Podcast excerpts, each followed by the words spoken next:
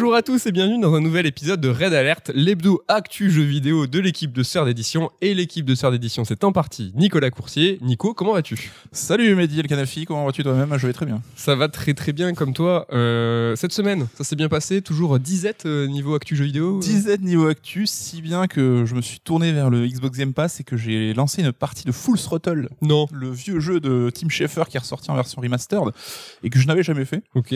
Et voilà, j'ai joué un petit peu, euh, c'est très sympa. Oh, tu nous prépares un truc, un petit, petit point and click, quelque chose? Je ne sais pas. Je sais pas. Mais c'est full option de confort. C'est c'est full throttle en même temps. Au sommaire de cette émission, nous allons parler des anniversaires, de Bravely Default 2, évidemment l'interlude top 3 que vous attendez tous, mais avant, retour sur l'épisode de la semaine dernière dans lequel nous vous parlions des exclusivités. Et depuis la semaine dernière, en fait, des rumeurs se sont fait entendre concernant des exclus potentiels sur la future Switch 2 et surtout sur les, enfin, concernant les studios tiers. Est-ce que tu peux nous en Ouais. dire un peu plus? Alors quand c'est des rumeurs qui viennent de Bloomberg Japon, en général, c'est que c'est pas loin de la vérité, hein, ou plutôt c'est juste une question de calendrier avant que euh, la vérité fasse surface. Mais on nous apprend donc que bah, cette Switch euh, Pro serait bien dans les cartons, que on aurait droit à un écran 720p OLED euh, qui équipait déjà la Vita, si je dis pas de bêtises, il y a déjà 10 ans. Hein, donc euh, c'est pas une technologie nouvelle, même si l'OLED euh, fait preuve de son sa meilleure qualité que tous les autres types euh, Ça d'écrans. traverse bien les- euh, le temps. Donc euh, la production serait lancée cet été pour une sortie envisagée en fin d'année. Et euh, donc il y aurait un affichage permis par la 4K sur l'écran télé. Donc on ne sait pas s'il y aura forcément un surplus de puissance de la console ou si ça utilisera le DLSS de Nvidia. En tout cas, quoi qu'il en soit, euh, il se murmurerait que justement ce surplus de puissance serait mis à contribution par les éditeurs tiers pour sortir des jeux sur la Switch euh, Pro, mais qui serait du coup exclusif à cette version Pro, qui ne serait pas jouable sur la première version de la Voilà, Switch, et la Switch Lite. Quoi. Ce qui se comprend un petit peu dans le sens où en fait la plupart des jeux des studios tiers étaient développés euh, en lead, on va dire, sur euh, Xbox One ou PS4. Bon, Aujourd'hui, euh, série X, S et PS5 mais euh, ne pouvaient pas être simplement adaptés sur la Switch par manque euh, de puissance. Et là, c'est peut-être l'idée de se dire que le prochain Call of Duty pourra sortir sur les consoles Sony et Microsoft, mais aussi sur la Switch 2 Pro euh, de Nintendo. Donc, euh, C'est vrai que ce modèle de console Pro mid-generation, c'est ça. j'allais- Mais ouais, mais c'est quelque chose d'assez euh, récent en fait, hein, qui arrivait il y a peu de temps avec ce surplus de puissance. Et justement, Sony et Microsoft avaient fait en sorte que tous les jeux soient compatibles sur toutes les versions des- de leur console. Ce qui, en fin de vie de la PS4 Pro, posait éventuellement quelques soucis sur les vieux modèles de PS4 Fat, par exemple. Cyberpunk. C'est- Ouais, notamment, évidemment, bien, très bon exemple. Donc euh, là, on peut, comprendre que les joueurs se sentiraient lésés, évidemment, si on a acheté la première Switch et qu'on n'a pas envie de réinvestir. Mais euh, c'est voilà, c'est les éditeurs tiers, soit on n'a pas les jeux, soit on les a sur cette version Switch Pro. Donc si c'est ça le dilemme, comme tu dis, ça peut s'entendre. Après, à voir, est-ce que Nintendo jouera le jeu et va faire en sorte que ces jeux soient compatibles sur toutes les versions de sa machine Ça paraîtrait plus normal et naturel pour pas s'aliéner à un parc installé de 80 millions de machines. Jamais ils feront ce move-là. en tout- Enfin, Nintendo, eux, les jeux, ils seront euh, jouables sur l'ancienne version de la Je Switch. pense aussi. Même si, évidemment, sur New 3DS, on sait qu'il y avait eu deux trois jeux exclus à cette euh, plateforme, dont notamment le Xenoblade, qui était même déjà dégueulasse sur 3DS, mais euh, Ouais, qui était jouable que sur la New 3DS. Donc oui, c'est un, mouvement qu'ils ont fait qu'une fois. Ils- Ce qui est rigolo, c'est que ces versions euh, mid-gen des, des consoles, en fait, euh, ont pas étendu le temps d'une génération. On aurait pu se dire que ça allait, euh, tu vois, un peu s'étaler. Et en fait, pas vraiment, hein, que ce soit la Xbox One euh, vers la série X et S et la PS4 vers la PS5. Bah, la PS4, avec la PS4 Pro, ont eu des- un temps de génération assez normal. En revanche, vrai. pour Nintendo, si les tiers font vraiment des exclus euh, pour leur jeu, bah, ça va couper un peu la génération 2. C'est-à-dire que la Switch, elle va avoir quoi 4 ans? Enfin, euh, a- la première version de la Switch ne pourra pas faire tout tourner. Mm. C'est Et ça sera un petit coup de boost, en tout cas, pour euh, la console, quoi, tu vois. Ça Ouais, là, on a besoin. tout un catalogue qui, n'est- qui lui était inaccessible jusqu'à maintenant. Après, ça reste des rumeurs, on verra dans la pratique comment ça se passe, hein, mais euh, à voir. À voir, à voir, à voir. La semaine dernière, quand vous parlez des exclus, on a fait une petite parenthèse euh, concernant le rachat euh, de Zenimax par Microsoft. Et en fait, depuis hein, le rachat de Zenimax par Microsoft, il a été validé par la Commission européenne, en fait, qui a donné son accord et en fait ne voit aucun souci concernant ce rachat. Néanmoins, il y a une petite embrouille, hein, c'est que Microsoft a créé une société qui est nommée Volt pour abriter Bethesda. En fait, tout simplement, c'est une disquette cachée. hein. Donc, euh, les poursuites envers Zenimax concernant le Season Pass, qu'on a parlé, dont on parlait euh, la semaine dernière, en fait, elles vont être dissoutes, car la société, en fait, elle va être absorbée et le nom Zenimax, il va disparaître vis-à-vis de la loi. Donc, à partir de là, c'est difficile de poursuivre Zen- Zenimax qui a, euh, qui a, qui a transféré tous ses actifs dans une autre division d'une autre société, donc Volt, au sein de Microsoft. Et la disquette, enfin, l'avocat qui a mené la class action, en fait, il avait vu et il a annoncé ce scénario depuis des mois. Ah ouais? Ouais. Sauf que finalement, bah, ça va sûrement passer. Les studios de Bethesda, ils rejoignent pas pas officiellement les Microsoft Game Studios, pas encore, pour filer dans la division Volt. Quelle grosse douille. Donc on peut y voir un certain degré de liberté octroyé à Bethesda, parce que c'est vrai qu'ils sont pas ces Microsoft Game Studios. Bon, mais bon, c'était surtout pour que la Commission européenne euh, ne stoppe pas le rachat pour concurrence déloyale et risque de monopole. C'est pas ses crèmes. Donc, euh, Il y a aussi les États-Unis qui ont plaidé en faveur de la fusion, hein, enfin de, du rachat. C'était ouais. Commission européenne d'un côté Commission Mais américaine. je crois de que la l'autre. Commission européenne, euh, c'était déjà le cas. Elle avait déjà donné son accord et l'européenne vient de tomber, Ok. je crois. Et euh, juste rapidement, hein, il y a des annonces pour le Game Pass qui vont être faites dans les jours qui arrivent, donc euh, peut-être euh, d'ici la, diffusion du podcast, suite à la validation du rachat. Donc maintenant que c'est clairement entériné, donc pour ce qui est de la class action, à cause du Season Pass, tout ça, c'est encore une affaire à suivre. hein. Mais c'est bon, le rachat il est fait, donc il y a des annonces Game Pass qui vont arriver. euh, Oui, attendez-vous à tout ce que le, le back catalogue Bethesda arrive sur Game Pass. hein. On peut penser à Evil Within 1 et 2. Enfin, je sais même pas s'il y a pas déjà le 1. Ou, euh, Peut-être pas les derniers derniers jeux sortis parce que ça impliquait peut-être des accords ou des deals en termes de revenus qui ne sont pas encore euh, qui sont qui sont encore actifs, mais euh, le vieux catalogue Bethesda sera dispo sans souci, je pense. hein. Skyrim, Fallout et compagnie. Quoi. Ça va arriver dans les jours qui viennent. Voilà pour le, le retour sur l'épisode. Alors pour le coup de la semaine dernière, un petit rappel, les retours sur euh, nous, on va même jusqu'à l'épisode 1 de Red Alert, on fait des retours complets. Le temps jadis. Le temps, le temps jadis, on se permet de, de revenir sur les précédentes chroniques, mais je te laisse la parole et tu vas nous parler d'un d'un sujet un peu, un peu joyeux, la célébration, les anniversaires et les bougies. Tout à fait. Alors, sujet un peu léger, un peu relax aujourd'hui, parce que je savais que tu allais faire du lourd, du sale, que ça allait être méchant, que tu allais taper sur, euh, sur Bravely Default. Donc, on va y aller tranquille, ou ça va pas être très très long, vous allez voir. On va parler un peu des jeux qui fêtent, et des jeux et des séries qui fêtent leur anniversaire en 2021. Donc, évidemment, chaque année, on a le nombre, un large nombre de séries de jeux qui fêtent leur anniv. Et 2021, évidemment, ne déroge pas à la règle, avec notamment quelques sagas très très importantes qui vont être mises à l'honneur, Mhm. alors que d'autres vont être simplement oubliées. On va en parler un petit peu plus tard. On a oublié un anniversaire, ça c'est pas bien. Ouais. Pas cool. Donc c'est euh, manière voilà de prendre ce petit bain de nostalgie et surtout de voir comment chaque éditeur euh, constructeur ben, euh, joue un peu la, la carte de cet anniversaire, euh, comment est-ce qu'il euh, décide de faire l'événement ou pas. Donc bien sûr, il s'agit pas d'être exhaustif. Hein, des jeux qui fêtent leur annif, il y en a un million euh, cette année, mais euh, c'est un peu les dates importantes et pour les plus gros, les plus grosses sagas. Il y a même tous les jeux qui fêtent leur anniversaire, je pense. Fatalement, ça revient tous les ans, Je paraît-il, hein. Sauf moi qui me suis arrêté à 30 ans, bien sûr. Oui, et ça, à cinq. 5 ans. Donc on commence avec les gros gros anniversaires événements de l'année. Donc au premier rang, on compte évidemment Zelda, qui est certainement l'anniversaire le plus retentissant, bah, de par l'aura de la série, tout bêtement. hein. Donc le 21 février dernier, vous le savez, ça fait grand bruit, Zelda a fêté ses 35 ans. Sans un seul tweet de Nintendo, hein, euh, je te, bolosse un petit peu, mais bon, on sait que l'événement viendra plus tard. Donc Zelda, évidemment, saga majeure auprès des joueurs. C'est pas celle qui vend le plus, hein, ça on le sait, et on a appris à le, le comprendre, notamment au Japon où euh, Zelda fait plus nécessairement euh, des gros cartons au Japon. Contrairement à Mario, lui qui marche partout, Zelda, c'est vrai qu'on a un gros affect en Europe, en- enfin aux États-unis aussi, en Occident, en, Ouais, en règle ouais. générale. Un peu à l'image des Metal Gear, tu vois. En Metal Gear, on a l'impression que c'est une, une grande saga majeure du jeu vidéo, ce qu'elle est, évidemment, mais elle fonctionne beaucoup plus en Occident qu'elle fonctionne au Japon, quoi. Même si pour le coup Breath of the Wild fait un peu figure d'exception parce que lui il a cartonné partout et il a atteint des scores euh, au niveau du Mario Odyssey. Donc euh, c'est la sortie Zelda la plus solide vraiment de, de, de ces dernières Le années. lancement de la Switch, hein. C'est plus vendu que la Switch euh, au launch, donc euh. L'édition collector. On pense à vous, euh, les boursicoteurs. Donc on sait que les festivités pour les 35 ans de Zelda ont été un petit peu gâchées, donc avec cet anniversaire aussi des 35 ans de Super Mario Bros qui se prolongeait un petit peu. Donc on a quand même eu la version HD de Skyward Sword qui a été annoncée, on en parlait et on se gossait un petit peu de ce terme HD. Et en attendant, évidemment, d'autres annonces hein, qui interviendront probablement pendant l'été. Donc, euh, on s'attend à des euh, conversions de Wind Waker et de, de euh, Twilight Princess, donc les versions Wii U, sur Switch. C'est quoi ce nouveau une conversion, tu vois? On sait même plus comment Bah, le nommer parce que C'est un vois- portage ou une Non, conversion mais oui, quoi, mais tu vois, c'est un jeu qui était sur euh, Wii U précédemment. Je pense qu'il y a les mêmes kits de développement. Ils ont rajouté un petit bouton. C'est marrant. Allow Switch to process. Ouais. voilà, quoi. Donc, euh, en attendant, est-ce qu'on aura peut-être, je ne sais pas, un Game Watch Zelda? Ça serait plutôt cool. C'est pas con ça, le Game Watch. Un Mario Kart Zelda, peut-être? Je, ça, je, je déconne. Non, mais le Game Watch, ça a plutôt bien fonctionné. Il était assez cher. Euh, je sais pas si. 50 bullish. je Ouais. crois. On en a déjà acheté deux, nous, sur cinq, euh, Voilà. membres de la rédac. Je m'en suis servi une bonne trentaine de minutes avant de le mettre dans l'étagère pour. euh, Je sais pas si j'ai joué 30 minutes. je sais, je sais pas. Mais euh, ouais, ça a plutôt bien fonctionné. Je sais pas s'ils vont oser le faire aussi cher, euh, mais à voir, franchement. Pourquoi se gênerait-il, hein, vu les palettes qu'ils vendent à chaque fois? Quoique on n'a pas eu de chiffre hein, sur le Game Watch. Non. Et voilà, donc ce qui est rigolo pour euh, la petite anecdote, c'est qu'en 2021, Zelda donc fête ses 35 ans, mais c'est aussi les 10 ans de Skyward Sword. Ça ne nous rajeunit pas. Vous allez voir, ça va être un peu le, fil rouge de cette euh, chronique. Twilight Princess fête ses 15 ans. Et ouais, déjà, mon pote.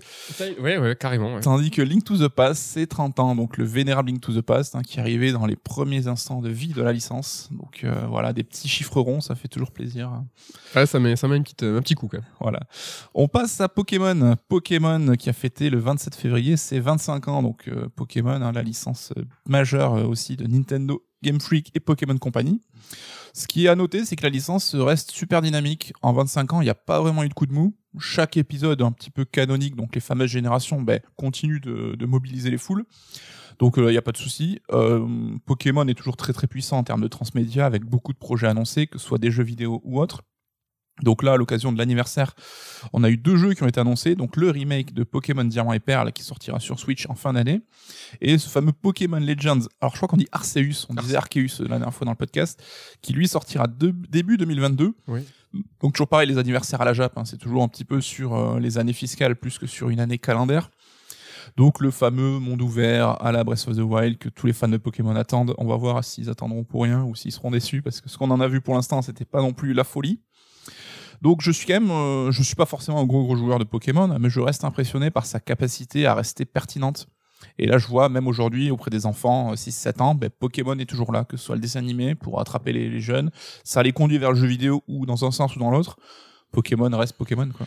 C'est presque compliqué pour eux de marquer le coup tant en fait euh, il y a une continuité dans les produits tous les en fait il y a un Pokémon tous les ans que ça soit le il y a tout le temps des trucs. hein. que ça soit le en fait ils ont réussi à faire l'événement avec le Let's Go avec euh, Pokémon Go avant euh, qui carte qui surperforme encore aujourd'hui hein, c'est juste qu'on n'en parle plus mais euh, au niveau de l'argent qui tombe il y a aucun problème il y a que Genshin Impact hein, qui peut se targuer de faire mieux que, que Pokémon Go Et qui n'a pas encore eu l'endurance de Pokémon Go. Pour. Exactement. Euh, et ouais, en fait, c'est ça, c'est que ça, ça, ça, ça continue, ça continue. Et euh, surtout, c'est que les générations passent et euh, elles sont toutes euh, autant captives euh, à Game Freak, quoi. Donc, euh, alors que la formule n'évolue pas tant que ça. Donc ça montre que voilà, des fois il y a des formules qui sont ancrées, bah, qui plaisent, qui ont un bon équilibre. Et comme on dit, hein, si ce n'est pas cassé, pourquoi le réparer? Bah, c'est pour ça qu'ils la bougent pas.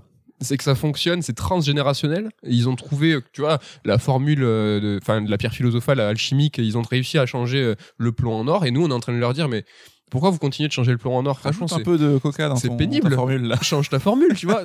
Alors que c'est juste parfait ce qu'ils ont Alors trouvé. qu'à chaque innovation, il a transpiré à grosses gouttes en disant putain, est-ce qu'on va euh, Ouais. perdre ce fameux équilibre Donc, euh, Ouais, en tout cas, chapeau à Pokémon Company pour euh, mener ça d'une main de maître. carrément.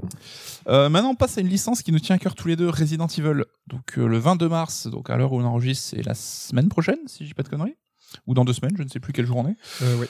Euh, Resident Evil va fêter ses 25 ans, donc euh, à 25 ans là non plus, ça ne nous rajeunit pas. Donc, euh, on constate que la licence a eu un petit coup de mou, hein, donc euh, aux alentours des épisodes 5, 6, avec euh, là où la série Révélation a un petit peu arrivé, c'était pas forcément le moment le plus euh, le plus euh, gratifiant de la saga, mais on constate quand même un vrai regain de vitalité depuis la recette. Donc avec sa nouvelle formule un petit peu subjective, on revient un peu à l'horreur. Et depuis, ben, on a un épisode par an, donc euh, on chouine un petit peu sur les sorties annualisées de Call of, d'Assassin, mais quand c'est Resident, tout le monde sautait. Mais pour le coup, parce que bah, la qualité est plutôt là, donc on a eu l'enchaînement RE7, RE2 Remake, RE3 Remake, bah, c'était des bons jeux après. Hein. Mhm. Autant la formule peut paraître éculée déjà avec euh, le RE3 Remake qui a fait un petit peu moins, moins de, de bruit que le RE2, mais c'est des jeux super solides, ne serait-ce que techniquement, et surtout en termes d'ambiance, ça reste efficace. Hein. Bon, on connaît Capcom, on les aime pour ce qu'ils sont, mais on a peur aussi pour ce qu'ils sont, c'est-à-dire qu'ils essorent souvent les formules. Et là, donc comme tu l'as dit, on a eu euh, un, Resident Evil tous les ans depuis quand même quelques quelques années. Et là, des rumeurs qui bruissent. hein. Il y a déjà RE8 donc qui va sortir très prochainement, un RE9, RE4 remake, Révélation 3 entre guillemets, donc un épisode qui serait exclusif sur Switch. C'est énorme. Enfin, c'est Tu ne penses pas si bien dire parce que justement un insider a priori bien informé rapportait qu'effectivement à la fin 2018, ben, il y avait 9 épisodes qui étaient développés en simultané chez Neuf. Capcom. Ouais, ça Donc fait- ça comptait évidemment un RE7, RE2 Oui. remake, RE3 remake, mais voilà, en même temps, quand tu veux faire un, une- un rythme de sortie annualisé, bah, c'est un petit peu le, tu dois lancer tes développements assez en amont. Comme quoi, le plan de conquête du monde hein, de Capcom avec Resident Evil euh, bah, date. hein. Là, ils ont vraiment mis en place euh, les fondations depuis un moment. Oui, mais euh, ouais, et j'ai l'impression qu'il y a quand même un vrai regain autour de la licence hein, qui était tombé un petit peu, or pas dans l'oubli, mais qui était tombé un peu dans les licences, euh, voilà, qu'on qu'on apprécie sans plus du jeu vidéo, hein, mais là qui refait l'événement à nouveau. Et on voit que d'une manière générale, entre nouveautés et remake, il, il me semble que Capcom a trouvé un bon rythme, donc une bonne manière de progresser. Ouais, ouais, en tout cas, moi, je suis, enfin, c'est pas pour nous déplaire, hein, c'est une série qu'on adore, et tant qu'elle fournit des jeux de qualité, en- moi, je vais pas me plaindre, je suis content. Tout à fait. Et pour fêter donc cet anniversaire, tu l'as dit, on va avoir Resident Evil 8 qui sortira très très bientôt, avec euh, un mode multi qui a l'air euh, tout clacasse, comme on dit. Je sais pas. Si oui, c'est la con- continuité, enfin, c'est une habitude hein, qu'ils ont euh, quand même depuis un moment de proposer du mode multi. euh, on a, je crois qu'on en a parlé dans on une en a émission parlé où précédente. justement il suffit hein, de trouver la bonne Voilà. formule pour que bah, tes 5 ans de développement précédent soient rentabilisés en deux secondes. Donc euh, Ils tentent. on va pas leur en vouloir de tenter, surtout que c'est il y a pas de surcoût impliqué et euh, voilà, si tu veux pas y jouer, tu joues pas, donc euh, pas de problème. Ils vont, ils tentent de choper un phénomène multi, ils y arrivent pas, et je pense qu'ils vont continuer encore longtemps. Et voilà, et donc Resident Evil ne sera pas que du jeu vidéo cette année parce qu'en fin d'année, a priori, donc il y aura un reboot au cinéma qui va sortir qui a l'air plus fidèle à l'esprit de la série de ce qu'on en a vu. Mm. On a aussi deux séries télé qui vont sortir sur Netflix, donc une série en live action où Ouais. je suis assez intrigué, je veux le dire. C'est celle-là où il y a le l'entrée du manoir, euh, c'est une maison. Enfin, c'est tout petit en fait. C'est Polly Pocket, Resident Evil Polly Pocket. T'as l'impression que c'est le manoir, mais dans une maison. Alors je sais pas si c'est la série ou le film, mais effectivement, les photos qu'on a vues, c'était un petit peu étrange, mais, Mais bon, il y a la magie du cinéma Ouais, raviver un petit peu tout ça. Et on aura également une série télé en CG, donc là qui sera beaucoup plus fidèle à ce qu'on a pu connaître avec les films réalisés par Capcom, hein, qui sont pas toujours très ouf. hein, c'est vraiment du goodies de fans. mais hein. qui sont pas toujours très nuls. Ça fait, ça fait Oui, plaisir. ça fait le job. Voilà. Si Voilà. vraiment euh, t'as la grippe et que tu te fais chier, ben voilà, mate ça. ça Non, mais c'est la le formule Resident Evil euh, qui est apposée à un lieu. Par exemple, tu vois, qu'est-ce qui se passerait si un virus arrivait à l'aéroport? Allez, bim, film. Tu vois, c'est et c'est rigolo. Moi, j'aime bien. Ils ont un générateur de scénario chez Capcom, tu sais, une, une boulegue, là, vas-y, boulegue Euh, voilà pour Resident Evil, donc euh, une autre grosse série. Alors pareil, toujours les 25 ans, donc on voit que bah, y a 25 ans, hein, il s'était passé pas mal de trucs entre Pokémon, Resident Evil et donc Tomb Raider qui fête son anniversaire cette année, le 15 novembre plus précisément. Et là, on est dans l'exemple typique bah, du mauvais timing, c'est-à-dire qu'il n'y aura pas deux gros jeux prêts pour cet anniversaire parce qu'on tombe entre une période un peu creuse, entre la fin d'une trilogie euh, précédente, donc la fin qui date de 2018, et ce besoin de se réinventer. Donc, on sait qu'il y a un nouvel épisode qui est en développement, qui aurait pour but d'unifier les timelines donc euh, de chaque euh, grande saga de, de, de la, dans la saga en fait. Donc, euh, on a eu les six premiers épisodes qui étaient sur Lara Croft telle qu'on la connaît, donc euh, archéologue confirmé. On a eu une nouvelle trilogie qui était entre respect de la licence et remake. Puis la dernière trilogie de Crystal Dynamics, donc qui était vraiment dans le reboot et l'idée de présenter un peu les origines de Lara Croft. Donc unifier les, les unifier ces timelines, est-ce que c'est une bonne idée? Je suis Je pas sais. convaincu. Non, je Je vois pas se faire chier pour pas grand chose en fait quoi. Et oui, non. Qui, c'est de- qui demande ça? Pourquoi? Enfin, là, il y a aucun intérêt. Je pense qu'il y a hein. des gens qui sont vraiment au fait du lore de Tomb Raider et qui ont suivi avec attention tout ce qui s'est passé, hein, mais j'ai pas l'impression que ça apporterait grand chose. C'est, enfin, le challenge est plus ludique évidemment pour le, le renouveau de la saga que niveau scénario, quoi. Non, c'est vrai, mais je sais pas, quand il y a des grandes sagas comme ça avec des figures, euh, tu vois, euh, très symboliques, presque comme James Bond, est-ce qu'il y a quelqu'un un jour qui a demandé, euh, mais le James Bond de, Pri- de Pierce Brosnan, est-ce que c'est le même que celui que Sean Connery? Tu sais, il y a des On gens qui s'intéressent à la timeline de Zelda maintenant. alors que, Ouais. C'est vrai, mais c'est vrai, c'est vrai. c'est devenu un peu, alors, je vais pas dire une mode, mais un violon dingue de l'internet, tu vois, de chercher les liens cachés, les petits easter eggs qui pourraient expliquer une chronologie là où il y en avait pas forcément. Ouais, mais l'œuf ou la poule. C'est- C'est-à-dire que est-ce que c'est les devs, enfin les studios et les constructeurs qui ont tendu le bâton en disant et au fait euh, Skyward Sword c'est le premier de la chronologie ou est-ce que c'est vraiment les joueurs qui ont dit non mais on aimerait une cohérence Je sais pas. Oui, hein. c'est vrai. C'est vrai. C'est un, un débat intéressant en tout cas. Et euh, quoi qu'il en soit, on sait que Crystal Dynamics est occupé sur Avengers, hein, le jeu de Square Enix qui rencontre quand même pas mal de soucis. Alors franchement, les pauvres, pauvres vieux. Enfin, moi, j'ai de la peine pour eux parce que c'est un studio de gens que moi j'estime beau- beaucoup, je les trouve euh, assez talentueux. Et euh, j'aimerais vraiment connaître les coulisses de ce jeu de création. Mais comment ça s'est passé? Pourquoi il, c'est cette catastrophe industrielle, quoi? Bon, ils sont quand même fendus d'une déclaration. Il y a un site internet aussi qui est sorti pour les 25 ans de Tomb Raider pour pas dire que t'arrives. J'ai cru que tu parlais de justifier euh, Marvel Avenger. Alors c'est pourquoi c'est de la merde. On a sorti un site. Je vais vous expliquer. On va tout vous dire. Et on aura quand même droit à un épisode euh, mobile Ouais. cette année, donc Tomb Raider Reloaded, qui a un look un petit peu SD, un peu chelou, mais qui semble être un petit peu une synthèse de la série, en tout cas de sa première période, on va dire. Ouais, ouais, ouais. Et euh, bah, comme ça a l'air d'être un peu le- la, la tradition maintenant, une série animée sur Netflix, hein, qui est là dans tous les bons coups. On en parlait déjà que Netflix et le jeu vidéo, c'était une histoire d'amour. Et pendant qu'au cinéma, le deuxième épisode, euh, donc la suite du, pro- du, de- du film avec la nouvelle, la relance de la série avec Alicia Vikander, bah, il pataugeait un petit peu. Et là, on voit qu'il y a une nouvelle scénariste slash réalisatrice qui a été embauchée pour un petit peu relancer tout ça. Pourquoi pas Le premier épisode était pas dingue, dingue, mais ça se regardait quand même. hein. C'était pas la folie. Je sais pas Non. si t'avais kiffé toi. Ouais, c'était pas. Ouais, C'était pas dingue. ouais, ouais. Quoi qu'il en soit, euh, alors on enregistre, ça n'a pas été confirmé, mais là euh, vraiment c'est des fuites avec des scans et tout, des print écran, donc il y avait peu, peu de doutes. Euh, une compile donc de cette trilogie euh, Survivor va sortir le 18 mars, donc euh, très très bientôt. À l'heure où vous écoutez, je pense que ça aura été confirmé, donc cette euh, définitive Survivor, Survivor trilogie prévue pour le 18. Ça reste des bons souvenirs cette trilogie, toi, de Crystal Dynamics euh Alors, pour moi, oui. Mais euh, on est divisé dans la rédac, hein, certains membres, euh, dont Ludo. euh, Ludo en avait fait son jeu surcoté hein, pour euh, je sais plus quel épisode. Hein. Ouais, donc ouf. Euh, non, moi, c'est une trilogie que, que, que j'apprécie beaucoup. qui s'était pas trop renouvelé entre chaque épisode, mais qui était plutôt solide.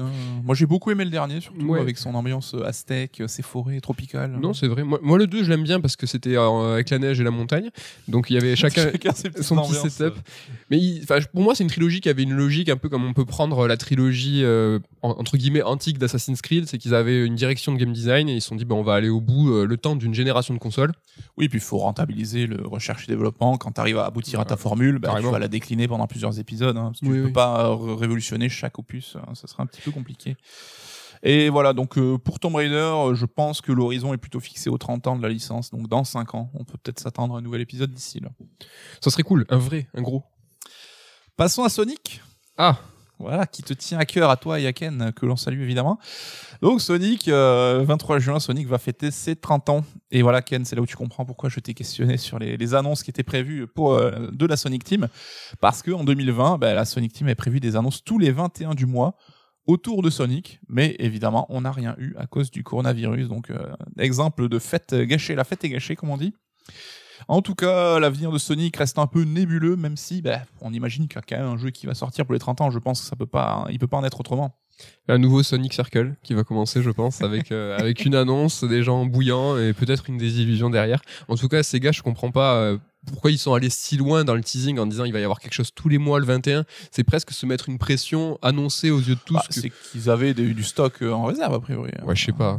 Enfin, regarde, ça, ça me- typiquement, hein, c'est Microsoft qui dit euh, on a un nouvel, un, un nouveau format de de- d'émission, ça va s'appeler euh, 2020. Comment c'était leur truc? Tu sais, euh, 2020. 2020. Ouais, ouais. Ouais, pff, ok, on en fait un. Ils, ont, ils annoncent direct, on en fait un tous les mois. Des fois, tu te dis, Tu te mets la pression pour rien. C'est Ouais. comme annoncer un podcast d'actu hebdomadaire en fait. C'est Euh, ça. mais ça tient, ça tient 17 semaines. hein. 17 semaines consécutives, vivement les vacances. Euh, donc voilà, c- 30 ans bah, pour Sonic, qui est quand même la mascotte de Sega, sa licence la plus éminente. C'est quand même un événement, ils peuvent pas passer au travers. On a vu que pour les 30 ans de Mario, Nintendo a fait le job, là ils peuvent pas se louper quoi. Le film, ça sera l'année suivante. C'est Ouais, c'est ça, le film 2022. Ouais, c'est dommage parce que euh, très beau succès euh, du premier film, euh, malgré tu vois le, le crash au début euh, et puis la reprise. Hop, c'est revenu sur la route. Un Rise and Fall, une belle histoire. Un dit. très bon Rise and Fall Fall. and Ri- Fall and Rise plutôt.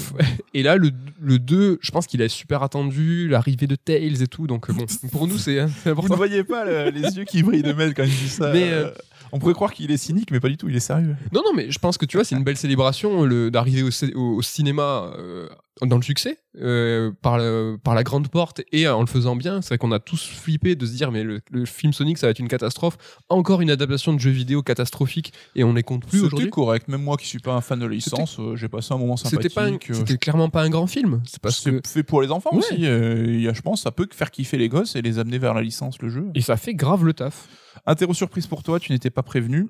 Qu'est-ce que t'attendrais d'un nouveau Sonic Que ça continue à expérimenter comme euh, Sonic Forces, le retour à la 2D avec un Sonic Mania 2 ou peut-être un peu plus ambitieux Un Sonic Adventure 3, je sais qu'il y a des rumeurs en ce sens-là. Ça serait le plus gros, je pense le plus gros coup, ça serait ça, Sonic Adventure 3. Je pense euh, pour la nostalgie, euh, pour l'ambition, pourquoi C'est- pas du, du, du monde ouvert. euh, C'est une formule qui qui t'a plu, toi Alors bizarrement, Ken, qui est un énorme fan, euh, plus que moi même, euh, lui, il ne jure que par les Sonic Adventure. Il, a, il adore, hein, même Sonic Adventure euh, 2, c'est la, la qui méta. était de- déjà plus décrié, Oui, mais qui est un hommage à Nier Automata. Voilà. Allez voir son thread sur Twitter, c'est très très drôle. complètement méta. Donc c'est des jeux qui sont très très intéressants, mais moi j'y suis pas trop, enfin j'y suis pas trop attaché. C'est vrai que j'ai plus la nostalgie des, des premiers des premiers Sonic, voir les Sonic Beast, tu sais, tout ce qui était Master System, tout ça qui était plus dans la, dans Le la- CD-ROM ou voilà. Euh, côté machin. côté recherche, tout ça. Mais est-ce que le Sonic Mania, du coup, n'a pas répondu à tes attentes, toi Si de ouf. Et euh, s'ils faisaient un nouveau Sonic Mania, ça serait, je pense, très qualitatif et ça conviendrait aux fans. Ce serait pas très surprenant. Je pense que s'ils veulent vraiment faire fort, et là ça pourrait être mortel, c'est Sonic Adventure 3, ouais, carrément, clairement.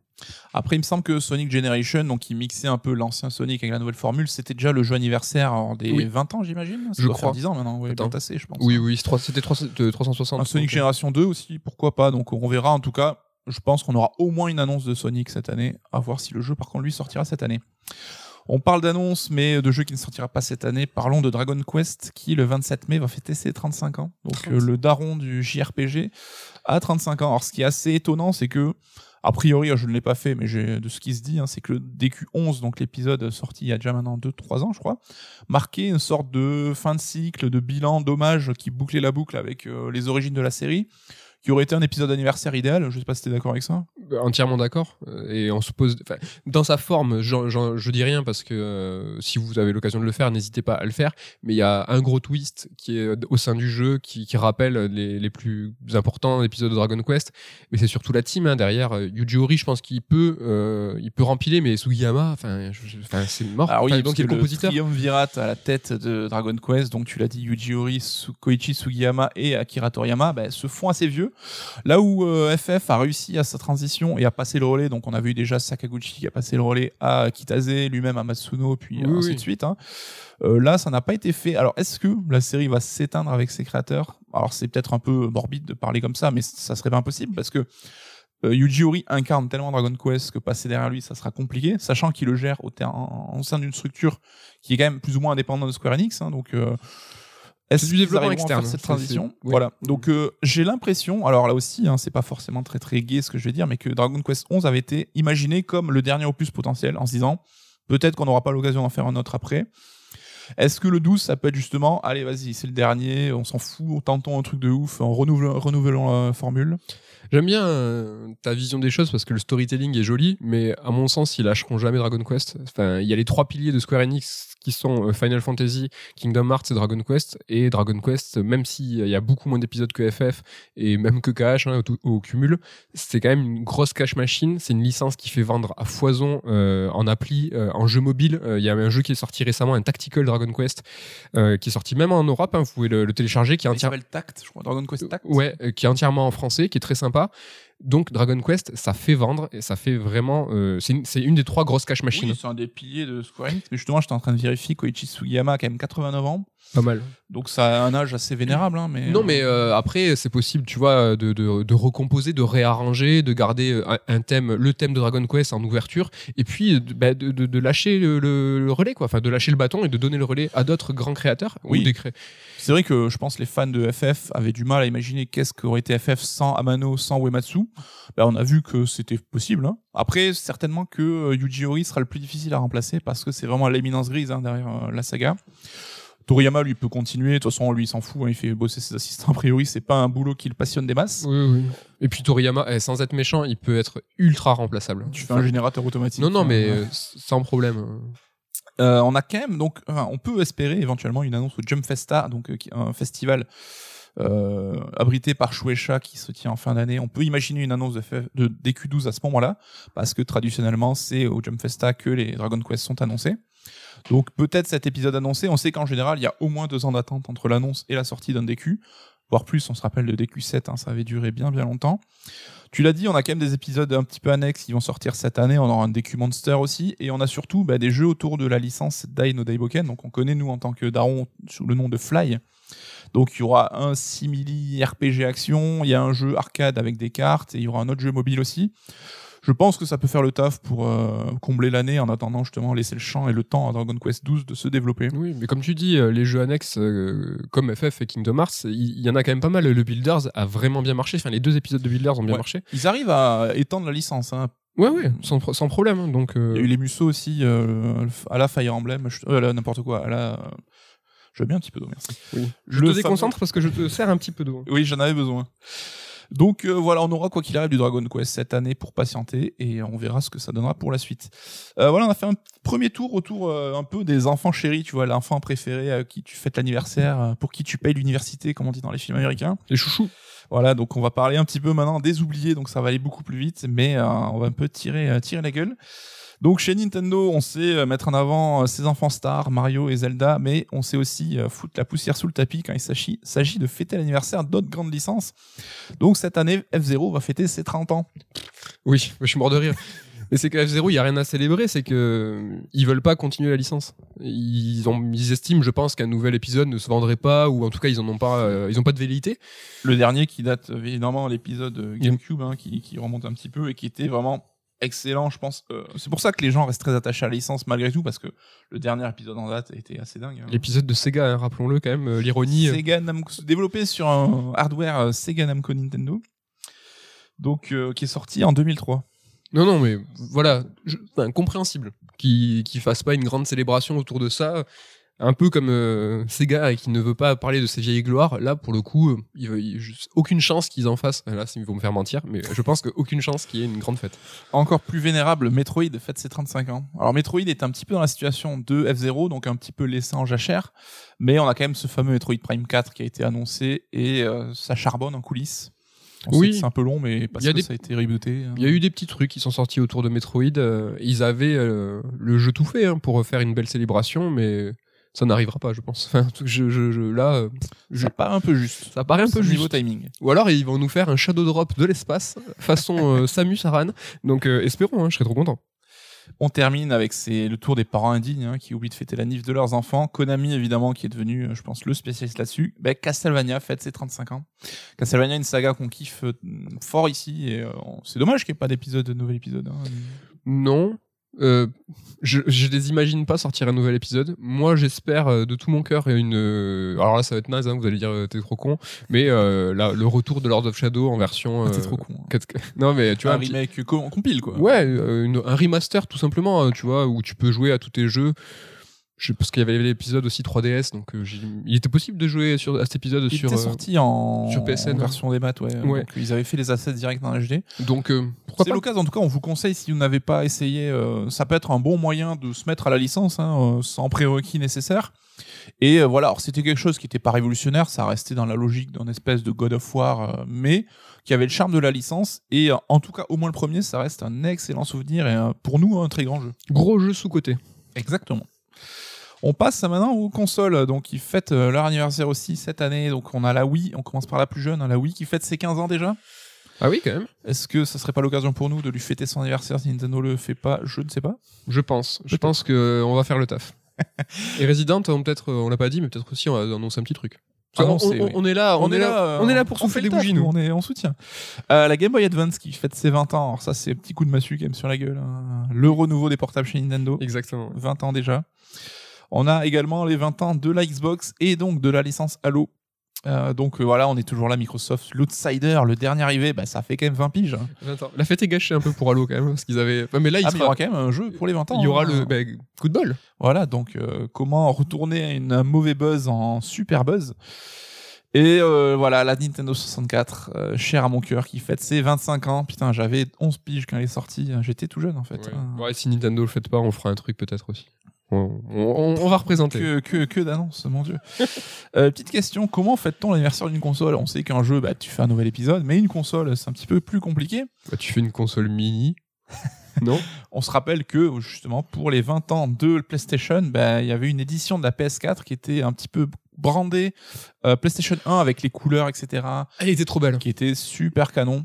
Euh, alors qui était, alors qui est sorti en 2014 et qui était limité à 12 300 exemplaires. Pourquoi 12 300 Parce que c'est le 12-3, donc euh, la date à la japonaise, le 3 décembre, la sortie de la première PlayStation. Et donc euh, numéroté. En France, il y a eu que 500 exemplaires. Ouais, et il avait vendu de mémoire. J'ai pu, je suis pas parisien, désolé, mais c'était euh, vendu dans une boutique euh, un peu chic, un peu trendy. euh, Ouais, alors je vais dire Paulette ou Colette, mais on va me dire je suis un gros bolos parce que j'ai pas retenu le nom. et c'est un des deux. Je De mémoire, je crois que c'était ça, ouais. Et c'était Ouais. pas du tout on a vendu pas dans, ces boutiques là chez nous. dans des. Non, à Toulouse, on n'a pas ça. Mais dans des. C'était pas vendu dans des grandes surfaces spécialisées type euh, Cultura, Fnac ou ce genre de choses. Et non, c'était euh, la classe. Et tu parlais de NES Mini, donc euh, les petites consoles sorties en hommage aux vieilles. Mais avant ça, la Famicom Mini, c'était avant tout une collection chargée de fêter les, les, les 20 ans, je crois, de la Famicom. Euh, donc ce Nintendo a réédité des jeux NES sur GBA en 2004. Donc, comme je disais, pour les 20 ans de la machine.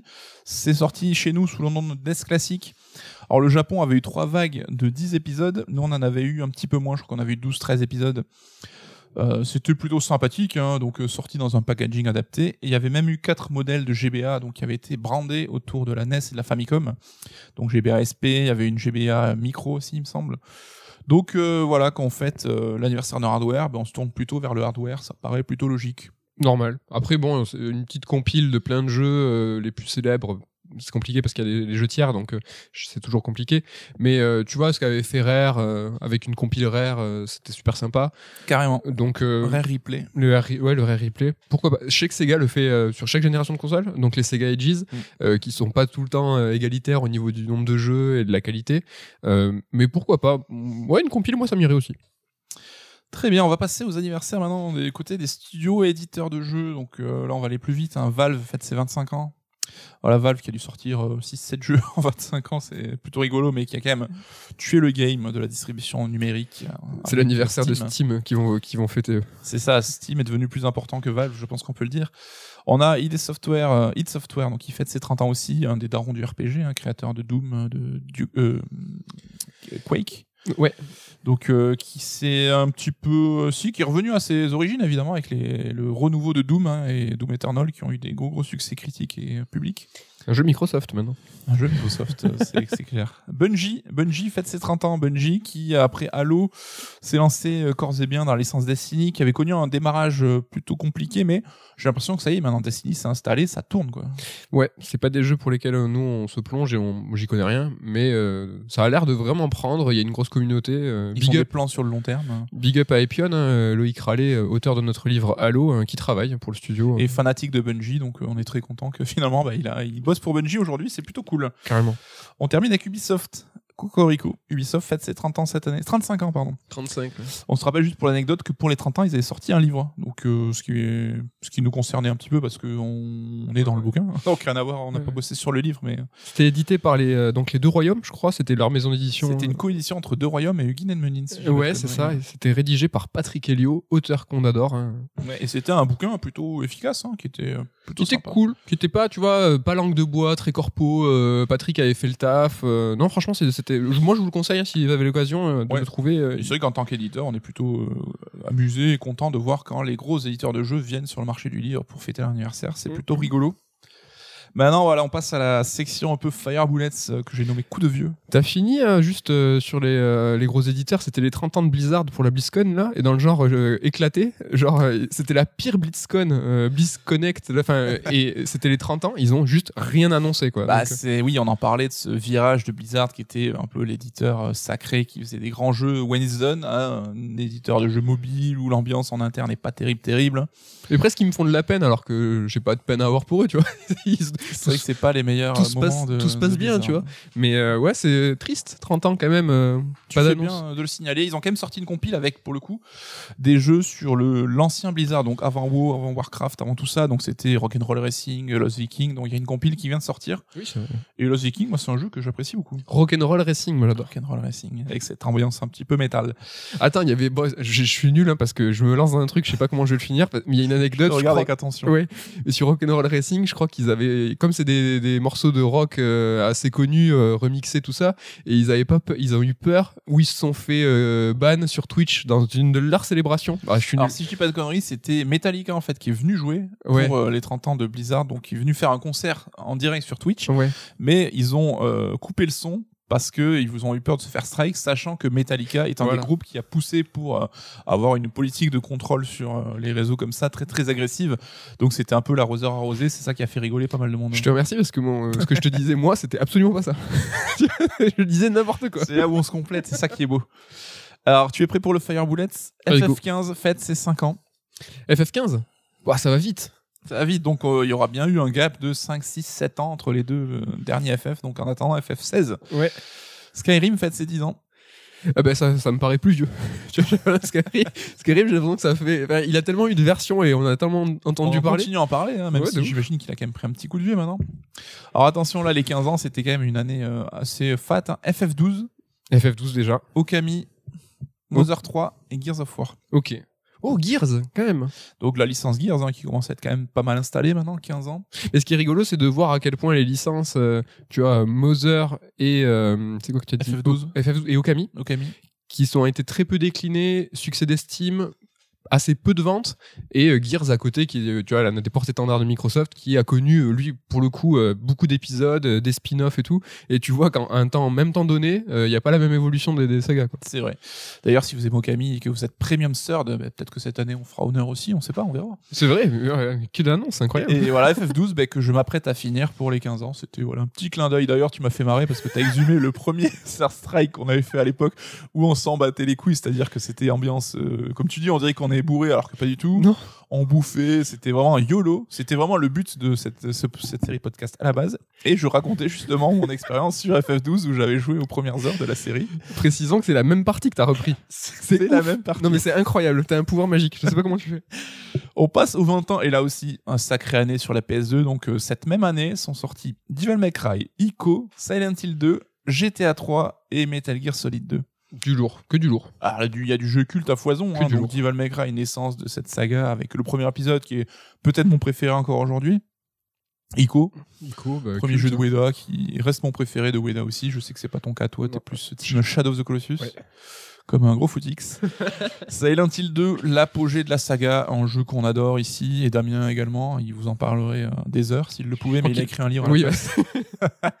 GTA 3, alors qui n'est pas forcément notre cas, mais ça reste euh, bah, la naissance du jeu ouvert euh, tel qu'on le connaît aujourd'hui, on va dire, un pas Ouais. sensu, mais euh, peut-être le pivot du jeu vidéo moderne donc c'est pas, exactement. pas mal On sait que Rockstar va bosser sur des remakes de vieux GTA, donc ça serait plutôt San Andreas d'après ce qui se murmure, peut-être pas GTA 3, mais c'est quand même un jeu qui a posé des bases solides. Et en parlant de solide, Metal Gear Solid 2. Oh. c'est chaud c'est chaud Mais un jeu culte, là aussi, ça pourrait être euh, désigné comme le meilleur de la série sans Ouais. souci. Enfin, on s'en rappelle encore de la fin. Moi, je me souviens de MGS2 comme le jeu le plus que j'ai le plus attendu de ma life. Tu vois, c'est avec euh, toute la mise en branle du marketing, tout le ce trailer de passé, l'E3. la démo du tanker, on vous en a parlé. parlé. sortait de Metal Gear 1, Solid 1, qui était un jeu de ouf, donc on était chauffé à blanc. Euh, c'est aussi les 20 ans de Conker's Bad Fur Day, donc euh, moi aussi, a un jeu que j'avais attendu énormément sur Nintendo 64, que j'avais raqué 600 francs. Ça fait mal. Oui, parce que 600 euros, c'est beaucoup. Il était 100 euros, 100 francs plus cher, putain, ça me fait bizarre de parler en francs. Mais euh, 100 francs plus cher que les autres jeux. il y avait des ruptures de stock hein, à l'époque. Il euh, était sorti en très très peu de quantité ouais. et édité par THQ. D'ailleurs, Nintendo n'avait pas voulu l'éditer, donc contrairement aux autres jeux rares. Mais euh, eux se contentaient d'éditer Pikmin. Alors attends, Pikmin, c'était la même année Non. Je pense que j'ai Non, fait une erreur de copier-coller. Je- claqué. Voilà. C'est un peu plus tard, euh, Pikmin. On a aussi Golden Sun sur Game Boy Advance. Et oui, Camelot qui aujourd'hui fait des Mario Golf. Et euh, on a envie peut-être d'un retour de, de cette saga Golden Sun qui est, qui est appréciée pour, euh, pour les vieux de la vieille. hein. C'était c'était du bon JRPG classique. Parce qu'il y a du RPG classique, mais c'est pas forcément bien tout le temps. C'est vrai. Alors euh, j'essaye que te laisser meubler pour Ouais, que je regarder pour ça que la date de- sortie. Je pense qu'on est plus sur les 15 ans de Pikmin, donc euh, 2001. Ben non.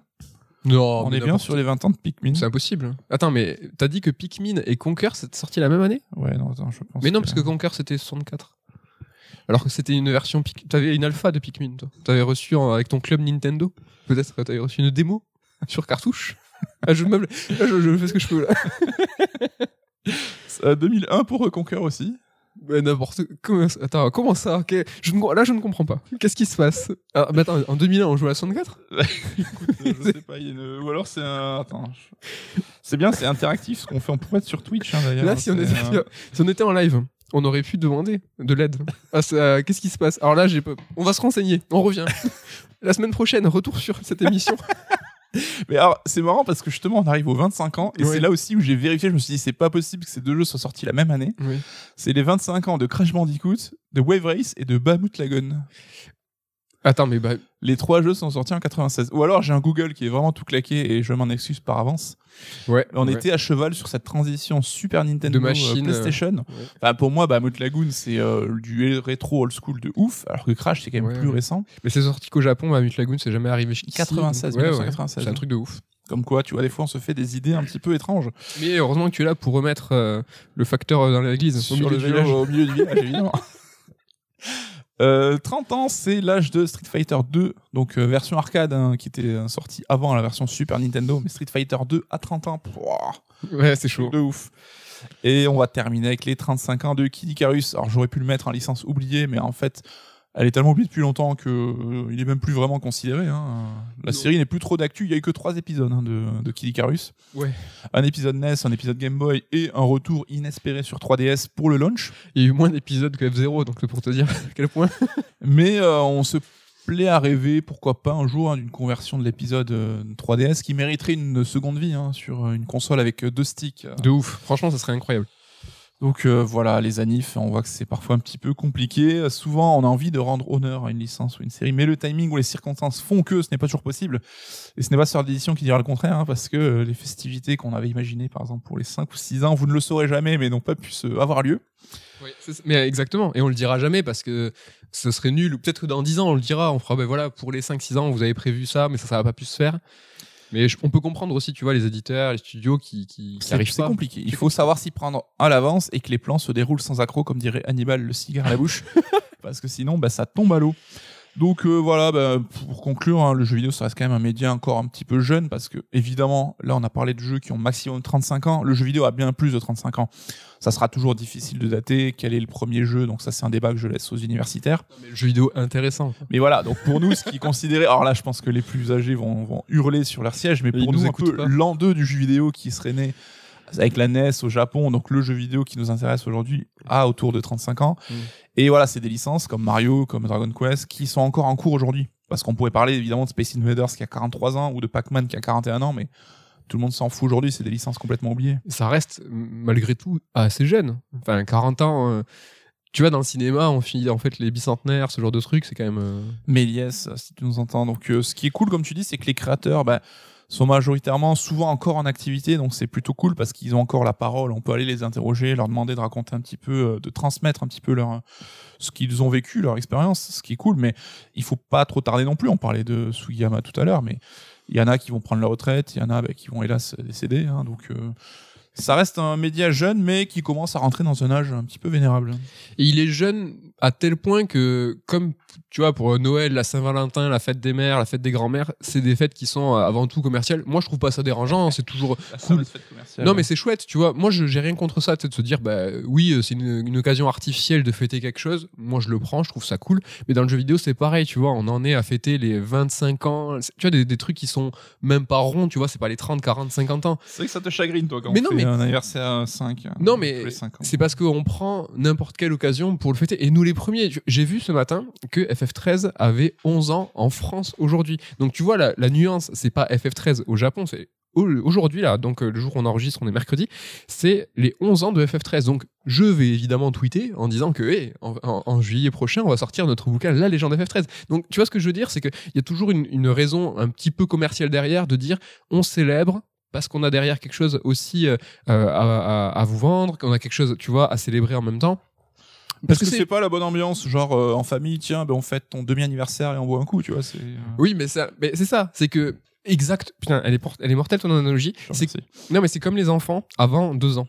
Les enfants avant deux ans, tu sais, tu dis, mon gamin, il a 16 mois. Mais, c'est quoi 16 mois? Moi, j'arrive même pas à le compte. Et c'est comme une relation amoureuse. Les premiers mois, tu fais ah tiens, c'est les un mois, les Voilà. six mois. Tu sais, dès que tu peux faire euh, fêter l'occasion. Et à euh, partir de 24 mois, l'enfant, tu vois, non, c'est bon, il a 3 ans. Mais là, c'est pareil. Dans le jeu vidéo, c'est encore un média qui est assez jeune, donc on commence à. à- on, enfin, on fait encore, tu vois, les 25 ans, les 30 ans. On, on sera mort d'ici d'ici là, mais je pense que dans un temps, voilà, on, fêtera les 50 ans euh, et les 100 ans et les 150 ans de Zelda, mais on s'amusera plus à fêter. putain, euh, 150 ans de Zelda. Euh, Ça arrivera. Hein, ça arrivera. Mais euh, bah voilà. falloir faire d'autres bouquins. Alors écoute, euh, je me suis permis de rechecker, mais euh, si j'en crois Wikipédia, Pikmin et Conquer Bad Fur Day sont tous les deux sortis en 2001. C'est un truc de ouf. Bah ouais, bah c'est ouf. Je me rappelais pas quand je jouais à Conquer que j'avais déjà la GameCube. Alors, après, peut-être ça se chevauche sur quelques mois. Attends, mais c'était parce que c'est au Japon. Oui. C'est parce que euh, Pikmin est sorti en 2001 en Amérique du Nord et au Japon et en 2002 en Europe. Donc Voilà. il y a un delta d'un an. Après, un an, ça reste quand même euh, faible. hein. Dans mon esprit, il y avait quand même bien plus si tu m'avais posé la question. oui, mais rappelle-toi, quand tu es jeune, un an, c'est tu vois, t'as- toute l'année scolaire, t'as les, fac- les vacances d'été, euh, C'est c'est vrai, c'est c'est un vrai. monde ailleurs, hein, tu vois. On vieillit, plus on vieillit, plus le temps passe vite, paraît-il. 12 mois. Vous l'attendiez, c'est maintenant, c'est l'interlude des top 3 euh, cette semaine. Alors, cette semaine, on a fait un top 3 what if. Ah, Oh, c'est original. Alors, déjà, qu'est-ce que c'est un what if, euh, Nico? C'est de l'anglais déjà, ça veut dire et si Et si Donc euh, les fans de comics euh, sont au fait là-dessus. Donc c'est voilà, on part du principe d'un événement et si ne se serait, s'était pas passé comme ça, qu'est-ce que ça aurait engendré comme conséquence? Donc c'est un exercice un peu rigolo parce qu'évidemment, il s'agit plus de deviner. On n'a aucune euh, aucune preuve que les choses se seraient déroulées de la même manière, mais ça nous paraissait rigolo de revenir là-dessus, en faire un petit top 3 chacun. Par exemple, dans le comics, le SI, euh, enfin l'un des SI les plus connus, c'est par exemple euh, Superman qui tombe en Russie, enfin qui, Voilà. s'a- qui atterrit en Russie et pas euh, aux États-Unis. Voilà, ça devient le comics Superman Red Son que je conseille à tout le monde, qui est vachement bien. Exactement. Donc on s'est prêté à ce jeu-là, au What If dans le jeu vidéo, et on va commencer avec le top 3. Coucou, à toi l'honneur. Alors mon numéro 3 c'est et si euh, Bandai avait absorbé Sega comme c'était prévu initialement? Donc il faut savoir que la fusion a été euh, avortée au tout dernier moment. Donc euh, Bandai, le roi du jouet, qui voulait racheter Sega, donc ça ne s'est pas fait. Donc Sega s'est coquiner avec Samy, donc roi du pachinko. Euh, Le roi du jeu, roi du qu'on le connaît aujourd'hui. Mais euh, voilà, et pendant ce temps-là, ben, Bandai, qui s'est retrouvé le bec dans l'eau, a dit mais je veux un éditeur de jeu. Ils ont on racheté Namco. Donc euh, une destinée croisée. Donc euh, peut-être que Sega ben, sera en train de faire des flopées d'adaptation de Naruto, de Dragon Ball. On aurait du Dragon Ball par Sega certainement. On sait que depuis que Namco a été absorbé par Bandai, on a perdu un peu leur essence première, tu vois, les, les Ridge Racer, les machins, ces, ces jeux, ces licences fortes, Ace Combat et tout. Bah peut-être qu'on aurait perdu toutes les licences de Sega, mais ce qui est en même temps un peu déjà le cas. Donc Ouais. euh, finalement, ça aurait peut-être pas changé grand-chose. Non, mais euh, on va voir. Ouais, ça aurait été un monstre de l'arcade en tout cas, euh, des mecs euh, qui, qui veulent faire du, du jeu, du fun, Du jeu, du jeu, du jeu. du jeu, du jeu, du jeu. Mon top 3 à moi euh, du What If, c'est si le film Final Fantasy les créatures de l'esprit avait été un, succès. Donc là, euh, Square euh, n'aurait pas fusionné avec Enix en 2003, Sakaguchi serait resté chez Square à faire des FF. Donc c'est quand même un sacré. On n'aurait pas eu Miss Walker ni Lost Odyssey. Peut-être qu'on n'aurait pas eu FF12 avec Matsuno ou la licence aurait eu certainement un, regard, un profil différent parce que pour beaucoup, Lost Odyssey, c'est un peu le FF12 ou 13 qui aurait dû avoir lieu. Donc, euh, Ouais, c'est un sacré what if dans le sens où euh, c'est quand même une sacrée croustade, hein, comme on dit euh, sur ce, ce film, euh, les, les Final Fantasy, les créatures de l'esprit. C'est une perte de plus de 100 millions de dollars au box-office. Et aujourd'hui encore, il est dans le top 10 des plus gros échecs de l'histoire du cinéma. Donc, euh, Alors que ça reste quelque chose, enfin, un challenge technique déjà qu'ils ont relevé haut la main, qui était assez dingue pour l'époque, et un film qui est plutôt chouette. Hein. Ouais, le film était plutôt, il était plutôt cool. hein. J'angoisse un peu de le revoir. Je pense qu'il a dû bien bien vieillir. hein.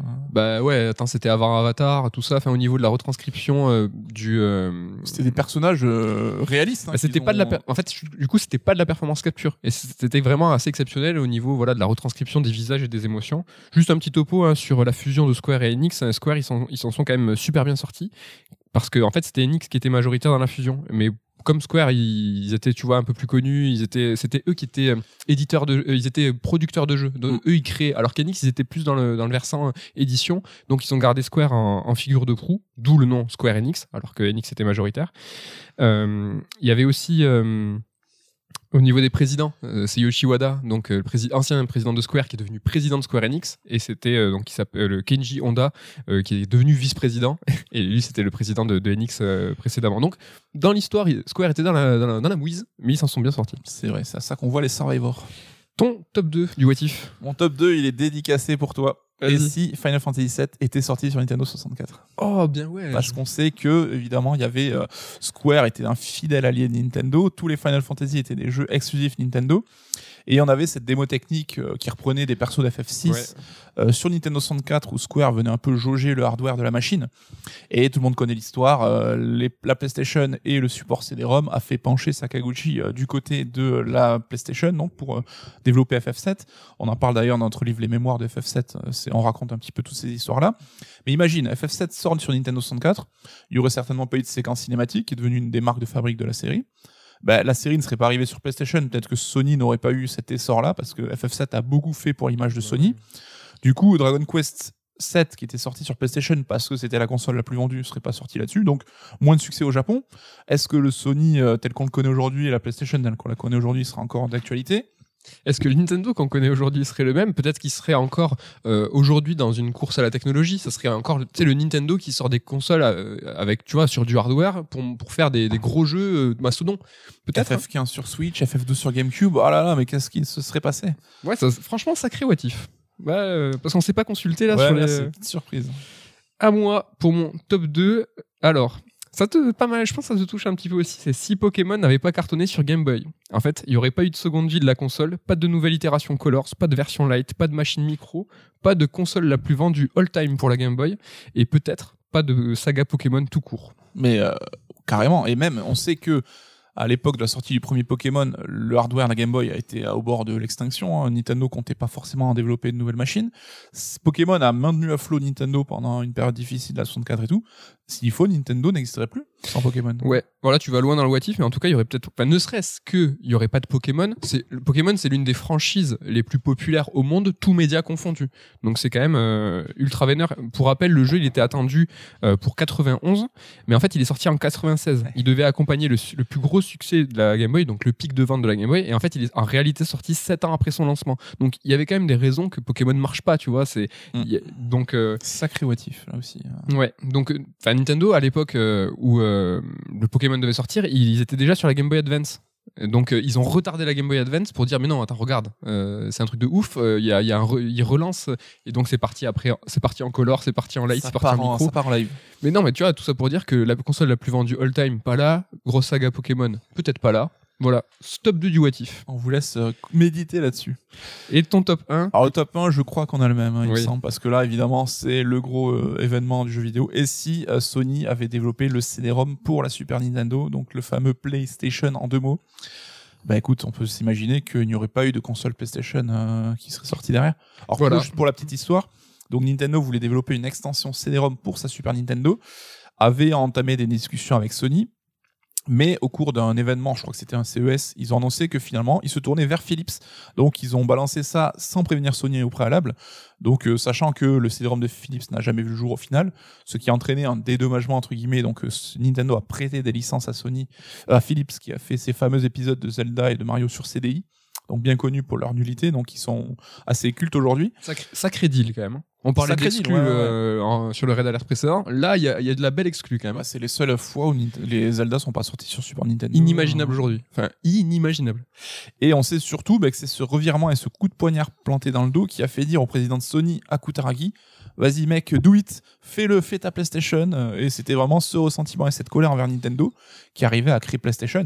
Et on peut dire que PlayStation s'est vengé dans les formes, hein, parce qu'ils Ouais. ont pilé Nintendo après sur la génération suivante. Petite euh, petite réaction d'orgueil hein, là donc euh, non là je je pense n'hésitez pas à, à réfléchir au what if et à nous balancer vos top 3 des what if. En tout cas nous on est tombé d'accord sur ce top 1 parce que bah, il est juste euh, Incroyable. colossal, monstrueux. Parce que c'est Sony qui a plus ou moins aussi euh, tué Sega quelque part, enfin le Sega constructeur, on sait.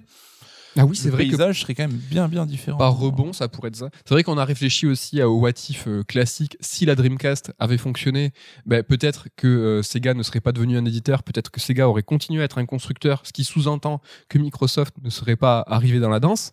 Donc on aurait aujourd'hui un paysage euh, Sega, euh, Nintendo. Attends, il y aurait qui? Mais Ah, peut-être un troisième acteur. si on lequel. combotte les what if, c'est Peut-être, compliqué. Je sais pas, Panasonic, euh, Samsung, euh, je ne sais pas. Non, franchement, c'est vénère. Moi, j'ai pensé aussi en what if euh, potentiel euh, rapide, euh, c'est euh, Bethesda, enfin Microsoft qui rachète Zenimax. Donc c'est actuel, mais on verra dans 10, dans 20 ans. Je pense que le what if, il est assez vénère. Parce que déjà, on sait que rien que par cette annonce-là, c'est ce qui aurait dissuadé euh, Google et Stadia de continuer le développement de leurs joueurs internes. Donc rien que déjà, ce premier euh, répercussion immédiate, je pense qu'on n'est pas prêt pour ce qui va suivre. Et puis, euh, en termes de ligne édito, on, disait que c'était un peu plus compliqué pour Microsoft qui doit construire, construire sa ligne éditoriale. Microsoft, ça, a un ADN PC, hein, mais euh, et donc quand tu parles d'ADN PC, même si aujourd'hui des licences comme Fallout, Elder Scroll, tout ça, c'est des machines, c'est des jeux qui sont multiplateformes et qui sortent aussi sur console, donc c'est pas du tout des jeux PC, mais ça garde cet ADN.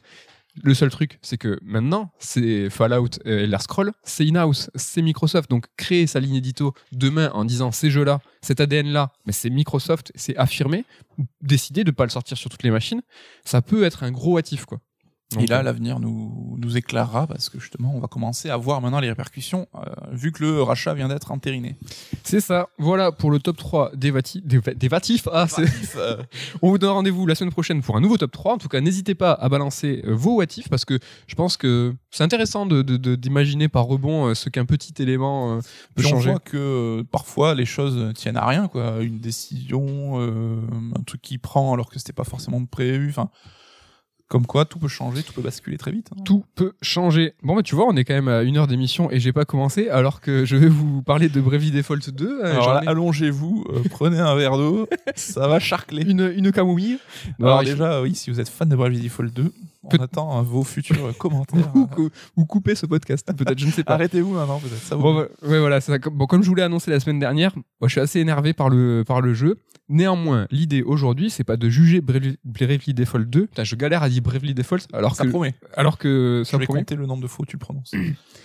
Donc, je vais, pas, je vais essayer de pas le juger pour ce qu'il aurait dû être, pour ce qu'il aurait pu être, ou ce que, ce qu'il, ce que j'aurais aimé qu'il soit. Tu vois, je vais essayer de le juger sur pièce, le jeu, pour ce qu'il propose, ou en tout cas, pour ce qu'il représente. Et ce qu'il représente, en fait, c'est un héritier de Final Fantasy. Et ça, je pense que c'est assez difficile, voire impossible, de le nier.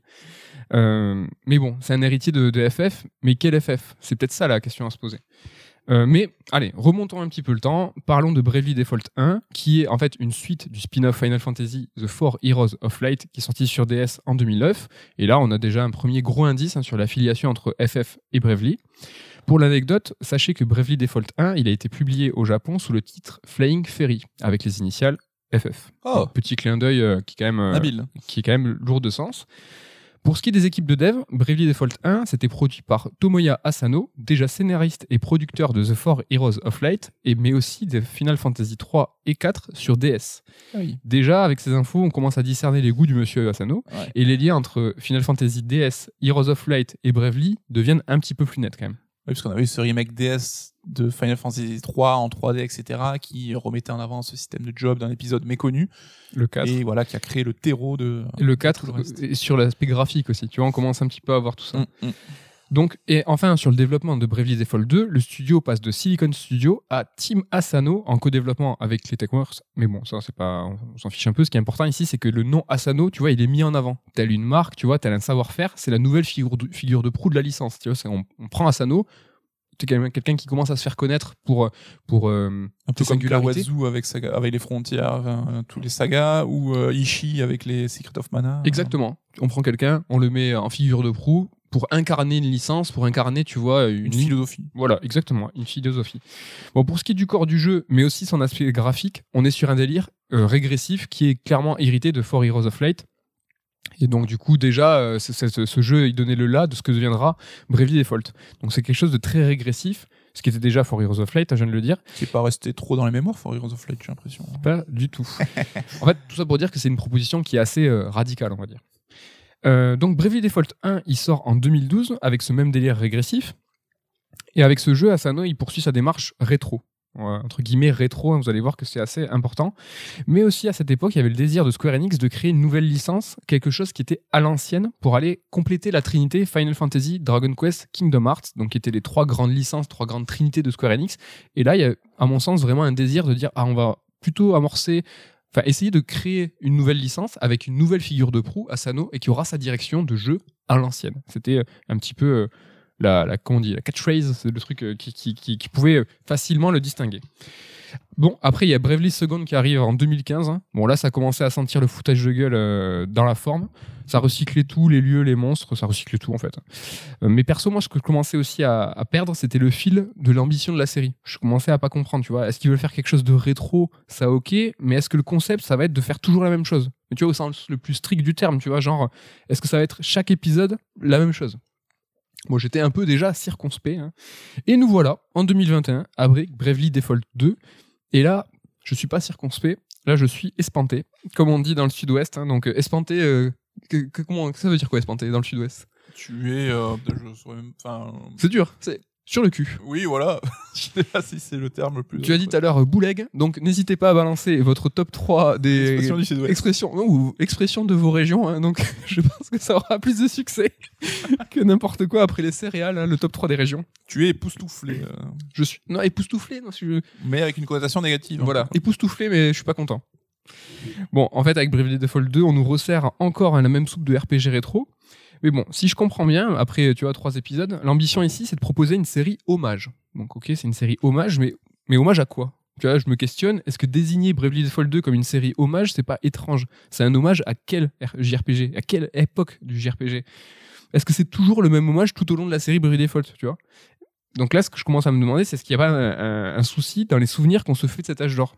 Ou du moins dans les souvenirs que les devs pensent que les joueurs ont? Si tu veux, je peux répéter cette phrase parce que c'est pas très. c'est pas- Ah, je pense que c'est la phrase clé un peu de, de tout ce que tu viens de dire. C'est que voilà, les, les, les devs, ils ont, euh, ils imaginent les souvenirs des joueurs et ils, ils pensent que c'est ça qu'il faut retranscrire. Mais bon, on va rentrer dans le vif du sujet. Je parle depuis tout à l'heure d'héritier de, Final Fantasy, mais quels sont les éléments qui me font dire ça tu vois, Alors déjà, comme Final Fantasy, Bravely Default, il y a quelques particularités comme le nom, le setup, qui change à chaque jeu. Il y a, il y a un lien thématique entre les jeux, mais ça, entre guillemets, tu vois, ça reboot un peu. L'univers se renouvelle. Hein. C'est ça. Il y a les objets, donc il y a des queues de phénix, des éthers. Il y a les classes aussi, donc les jobs hein, de Final Fantasy 1, 3 et 5 qui sont dans, dans Bravely Default très importants. Dans Bravely 2, il y a l'ATB qui débarque, hein, donc euh, au calme, hein, donc qui était quand même une marque de fabrique de FF euh, depuis le 4 quatrième épisode. Il y a l'ATE, donc euh, l'Active Time Event qui était dans FF9 assez important, qui en fait faisait vivre les personnages. C'était un JRPG où c'était pas seulement des persos qui étaient en groupe mais qui se parlaient jamais. C'est qu'il y avait une commande en fait et on pouvait observer la scène d'un autre perso qui était euh, distant pour voir ce qu'il faisait, euh, de quoi il parlait. Là, c'est c'est pas tant que les persos ils sont à un autre lieu, c'est que tu appuies et en fait ils vont discuter entre eux. C'est un système qui est assez connu aussi dans les Tales of. Il y a aussi un, quelque chose qui s'appelle barrage et domination. Donc là, c'est un jeu façon, un jeu de cartes, hein, façon Triple Triad de FF8 ou ah Tetramaster de... de... FF9. Bon, il manque les chocobos, les mogs et euh, ou les mogs, hein, pas les mugs. Hum, et on est dans un FF enfin presque hein, dans chaque FF euh, dans chaque épisode de FF euh, tout est différent. Dans Bravely Default dans euh, tous les épisodes c'est les mêmes. Donc il y a une filiation mais c'est un petit peu un petit peu différent aussi. Mais on va quand même encore préciser les choses et on va prendre point par point les éléments de ce Bravely Default 2 afin de voir ce qui à mon sens ne va pas. On va commencer avec le rythme et l'amorce du jeu. Alors pour moi depuis quand un, un prologue long et pénible tu vois c'est bien Là, euh, tu vois, on a parlé d'une émission euh, Red Alert sur les démos, on a parlé des First Hour Experience, donc il y a un vrai concept de game design qui vise à calibrer le début d'un jeu pour les rendre, tu vois, super attrayantes. Bon, ça, là, euh, la team Asano, je pense que ça les intéresse pas. Parce que les 10 premières heures de Bravely 2, en fait, c'est une purge. Hein. Ah oui, dans 10 heures, donc on parle pas d'intro de 2 heures, c'est vraiment. Ah bah, sur un jeu de plus de 70 heures, 10 heures, ça reste le prologue quand même. Bon, il se passe rien, les enjeux sont inexistants, c'est long, c'est mou, c'est une catastrophe. Mais bon, peut-être que je suis à côté de la plaque. Euh, peut-être que comme c'est un jeu hommage, ben, c'est un hommage au JRPG de l'époque, donc ça doit être ça. Donc pendant l'âge d'or des JRPG, les prologues, ils étaient tous euh, longs et pénibles, si, je comprends bien. Euh, mais bon, attends, juste une petite parenthèse. Ici, je parle pas des clichés du genre que Bravely, Default 2, ils empilent tous un par un. Ici, je parle du rythme, je parle du théâtre de l'introduction, je parle de, de, la mise en place des enjeux. Et donc, du coup, allons fouiller notre mémoire hein, et prenons la Sainte Trinité FF789. Est-ce que le début de ces jeux était mou et chiant? Non. Pas, du tout. Au contraire, c'était ultra rythmé. Hein. ça démarre au quart de tour. Hein. Bah, c'était des mises en situation in media res. Hein, on était au cœur de l'action tout de suite. Mais bon, remontons encore plus loin. Est-ce que FF4 c'était le cas? Pas du tout. Remontons encore un poil. Seiken 1, donc qui est pour nous Mystic West, qui était aussi un Gaiden, donc un hors-série de la série FF comme Bravely. Bah, c'était un combat de boss direct. Bah, c'était un... exactement, c'était un jeu euh, plein d'originalité qui lui essayait de se distinguer de Final Fantasy, qui était le contraire de Bravely Default 2. Donc, euh, je sais pas. On pourra toujours trouver des contre-exemples, mais est-ce que c'est ce qu'on retient, ces contre-exemples? Est-ce que c'est ce prologue interminable qu'on veut retrouver dans une série hommage? Un exemple Est-ce que un album, tu vois, d'un artiste musical, euh, un album hommage Est-ce que c'est dans cet album-là que tu retrouves les morceaux les plus éclatés? Tu vois, je crois pas.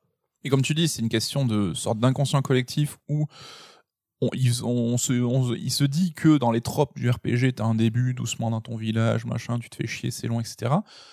Mais euh, comme tu dis, c'est que c'est pas vrai dans la réalité, et surtout que faire ça, c'est pas une bonne idée à la base. Mais euh, l'inconscient collectif en a retenu ça, et les devs ont retenu ce que l'inconscient collectif retient. Quoi. Voilà. Et est-ce qu'on a envie de ça dans une célébration? Tu parlais d'anniversaire bah, Personne n'a envie de se faire chier déjà de base, et d'autant plus dans une introduction en fait, quoi. Où c'est là où ça doit te lancer. Moi, je sais que typiquement, le jeu me tomberait des mains direct. C'est pour ça que j'y toucherai jamais, quoi. Mais passons au sujet suivant. On va parler de la durée de vie. Tu vas kiffer aussi. Depuis quand proposer des, jeux de plus de 100 heures? C'est génial, tu vois. Bon, ok. Un JRPG, c'est comme une série télé, c'est comme un roman. L'affection, tu vois, elle grandit en même temps que qu'on passe des heures à côté de, des héros. Mais bien combler 100 heures de jeu, tu vois, c'est hyper rare, hein. même dans un, JRPG. Et ici, je parle de, de, JRPG, tu vois, plutôt traditionnel, plutôt très scénarisé. Tu vois, je trouve que FF12 et Xeno X, par exemple, tu vois, sortent un peu de cette catégorie, car pour moi, un peu, un peu plus axé sur le jeu et sur l'exploration. Il y a certains joueurs qui adorent Dragon Quest 7. D'autres euh, ne jurent que par Persona 5. Moi, je suis désolé, mais pour ma part, je trouve que ces deux jeux sont trop longs. Ils multiplient un petit peu trop les schémas euh, de jeu sans but narratif ni ludique. Je trouve ça un petit peu dommage. Dans tous les cas, l'idée qu'on se fait d'un JRPG, c'est pas un jeu de plus 100 heures. Un JRPG, ok, c'est long, c'est vrai, mais c'est surtout dense et rythmé, tu vois. Dans Bravely 2, il est peut-être possible de terminer le jeu en, en, en 50 heures, mais je sais pas comment, vu le temps qu'il est nécessaire euh, à grinder. T'as as fini le jeu, toi, du coup, t'as mis euh, combien de Je, temps? je suis en post-game là. Là, euh, moi, je suis à 72 et j'ai pas la vraie fin, j'ai pas. Ce qui est beau, en tout cas, c'est que quand tu parles d'un jeu pour euh, dire que t'as pas aimé, t'as quand même fait l'effort de le boucler, d'aller au bout et d'y jouer. euh, Bah, J'aurais aimé avoir la, la, la vraie fin. Mais tu vois, je pense que tu peux le faire en tout droit, mais le temps qui est nécessaire à grinder, il est trop important. Il est vraiment très important. Juste grinder, vite fait, grinder, euh, faire du leveling, faire du farming, c'est quoi? Ben, C'est tourner en rond pour faire monter les niveaux de ses personnages. Et en fait, dans Bravely Default 2, il y a des pics de difficulté ultra violents et complètement artificiels à chaque boss. Au global, dans Bravely 2, la moitié du temps de jeu est consacré à faire du leveling. Donc ça, ça va te plaire. La moitié. Franchement, je pense que là, moi, sur mes plus de 70 heures, je pense que j'ai 30 heures à grinder. Parce que c'est pas une mécanique de l'ancien temps aussi, enfin, on en parlait, mais. euh, Bah, tu vois, à l'époque, il y avait parfois du grinding. C'est sûr, il y a certaines séries qui sont connues pour ça. En tête, Dragon Quest, tu vois. Mais tu vois, zoner pour monter ses niveaux, c'est pas exactement tourner en rond sur un mètre carré. Tu vois, c'est souvent le moment pour s'écarter de la quête principale, pour faire des quêtes annexes, pour explorer et ainsi monter en niveau. Quand le jeu, il est, à mon sens, bien fait. Et le grinding, c'est aussi quelque chose qui est propre au endgame, tu vois, au boss optionnel. C'est pas forcément une approche qu'on nous demande d'adopter tout au long du jeu. Les défis de fin de jeu, c'est uniquement pour ceux qui veulent. Et euh, un bon exemple d'un jeu très fluide, mais avec un endgame salé, c'est FF, FF10. Tu vois, les chimères purgatrices, euh, elles tapent ultra fort. Pour autant, bah, tu peux faire ton, ton FF10 euh, tout droit, ça te prendra moins de 50 heures, il y a absolument aucun problème euh, là-dessus.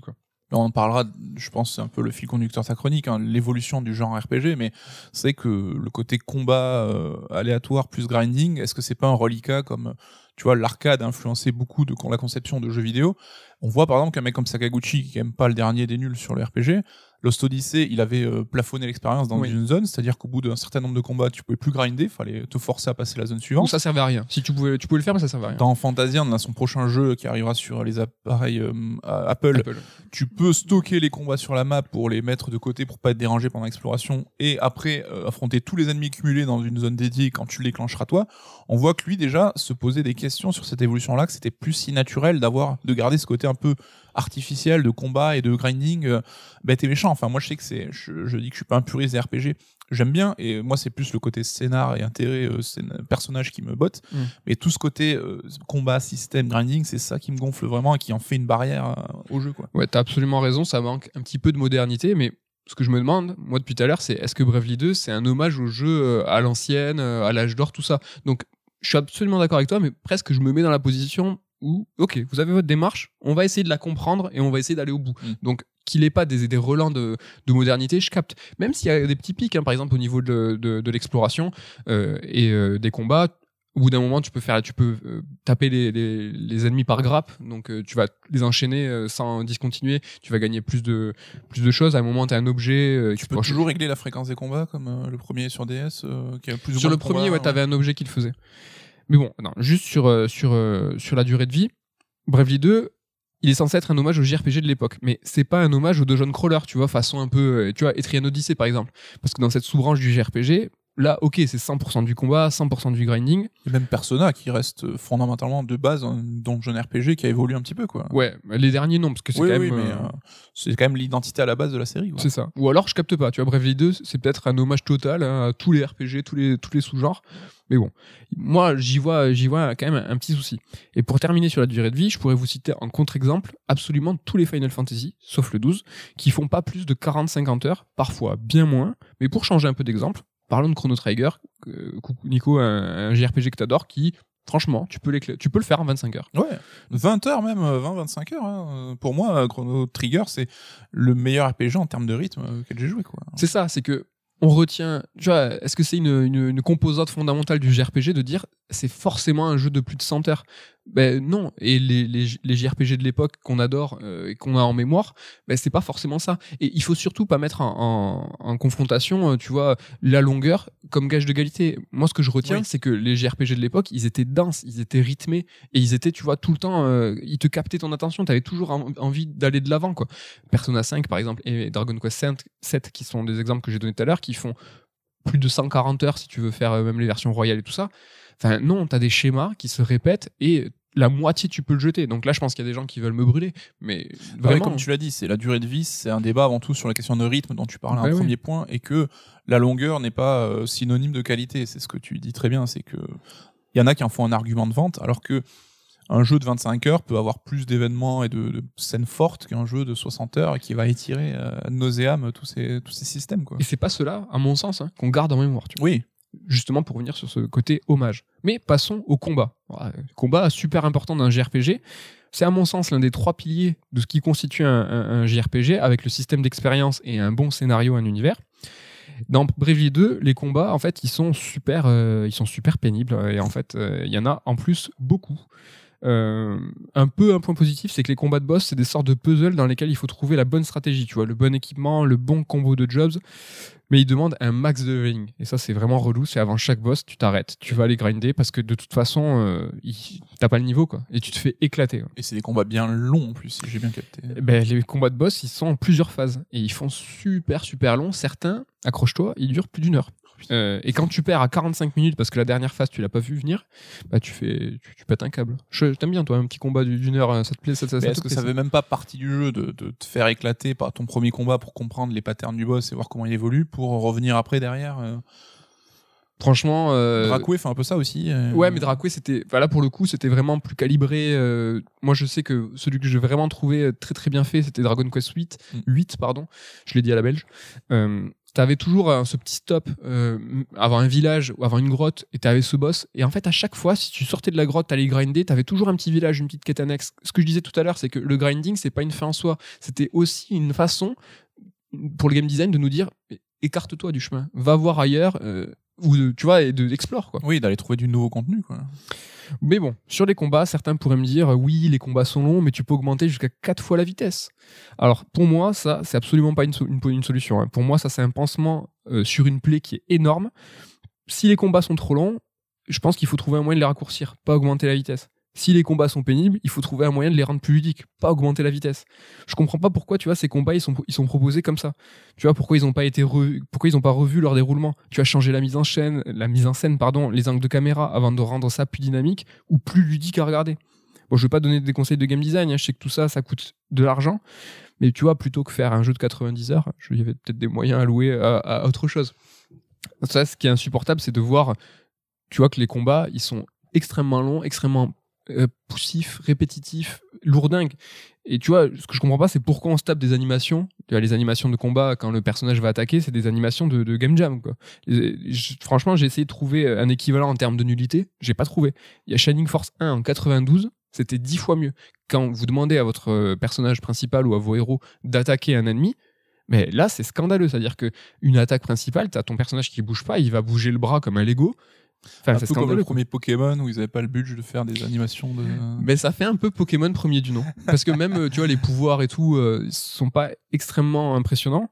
Franchement, ici, la responsabilité, elle est laissée aux joueurs d'accélérer le temps. Tu vois, le studio, il nous propose le strict minimum. Et si tu trouves ça pénible, bah, c'est à toi d'accélérer. Et c'est ça le problème, c'est qu'ils se sont pas engagés, ils ont pas, comme tu dis, euh, fait preuve d'une décision de, de, de montrer de quoi ils étaient capables. Ils ont juste dit on va faire des combats qui sont chiants, longs et tout, mais c'est à toi de les, les accélérer si tu veux. Quoi. Voilà. C'est, des solutions, enfin, c'est à ton job en tant que développeur. Quoi. Mais bon, attends, j'ai peut-être pas compris. Tu vois, les combats, ils sont longs, ils sont relous parce que c'est un hommage.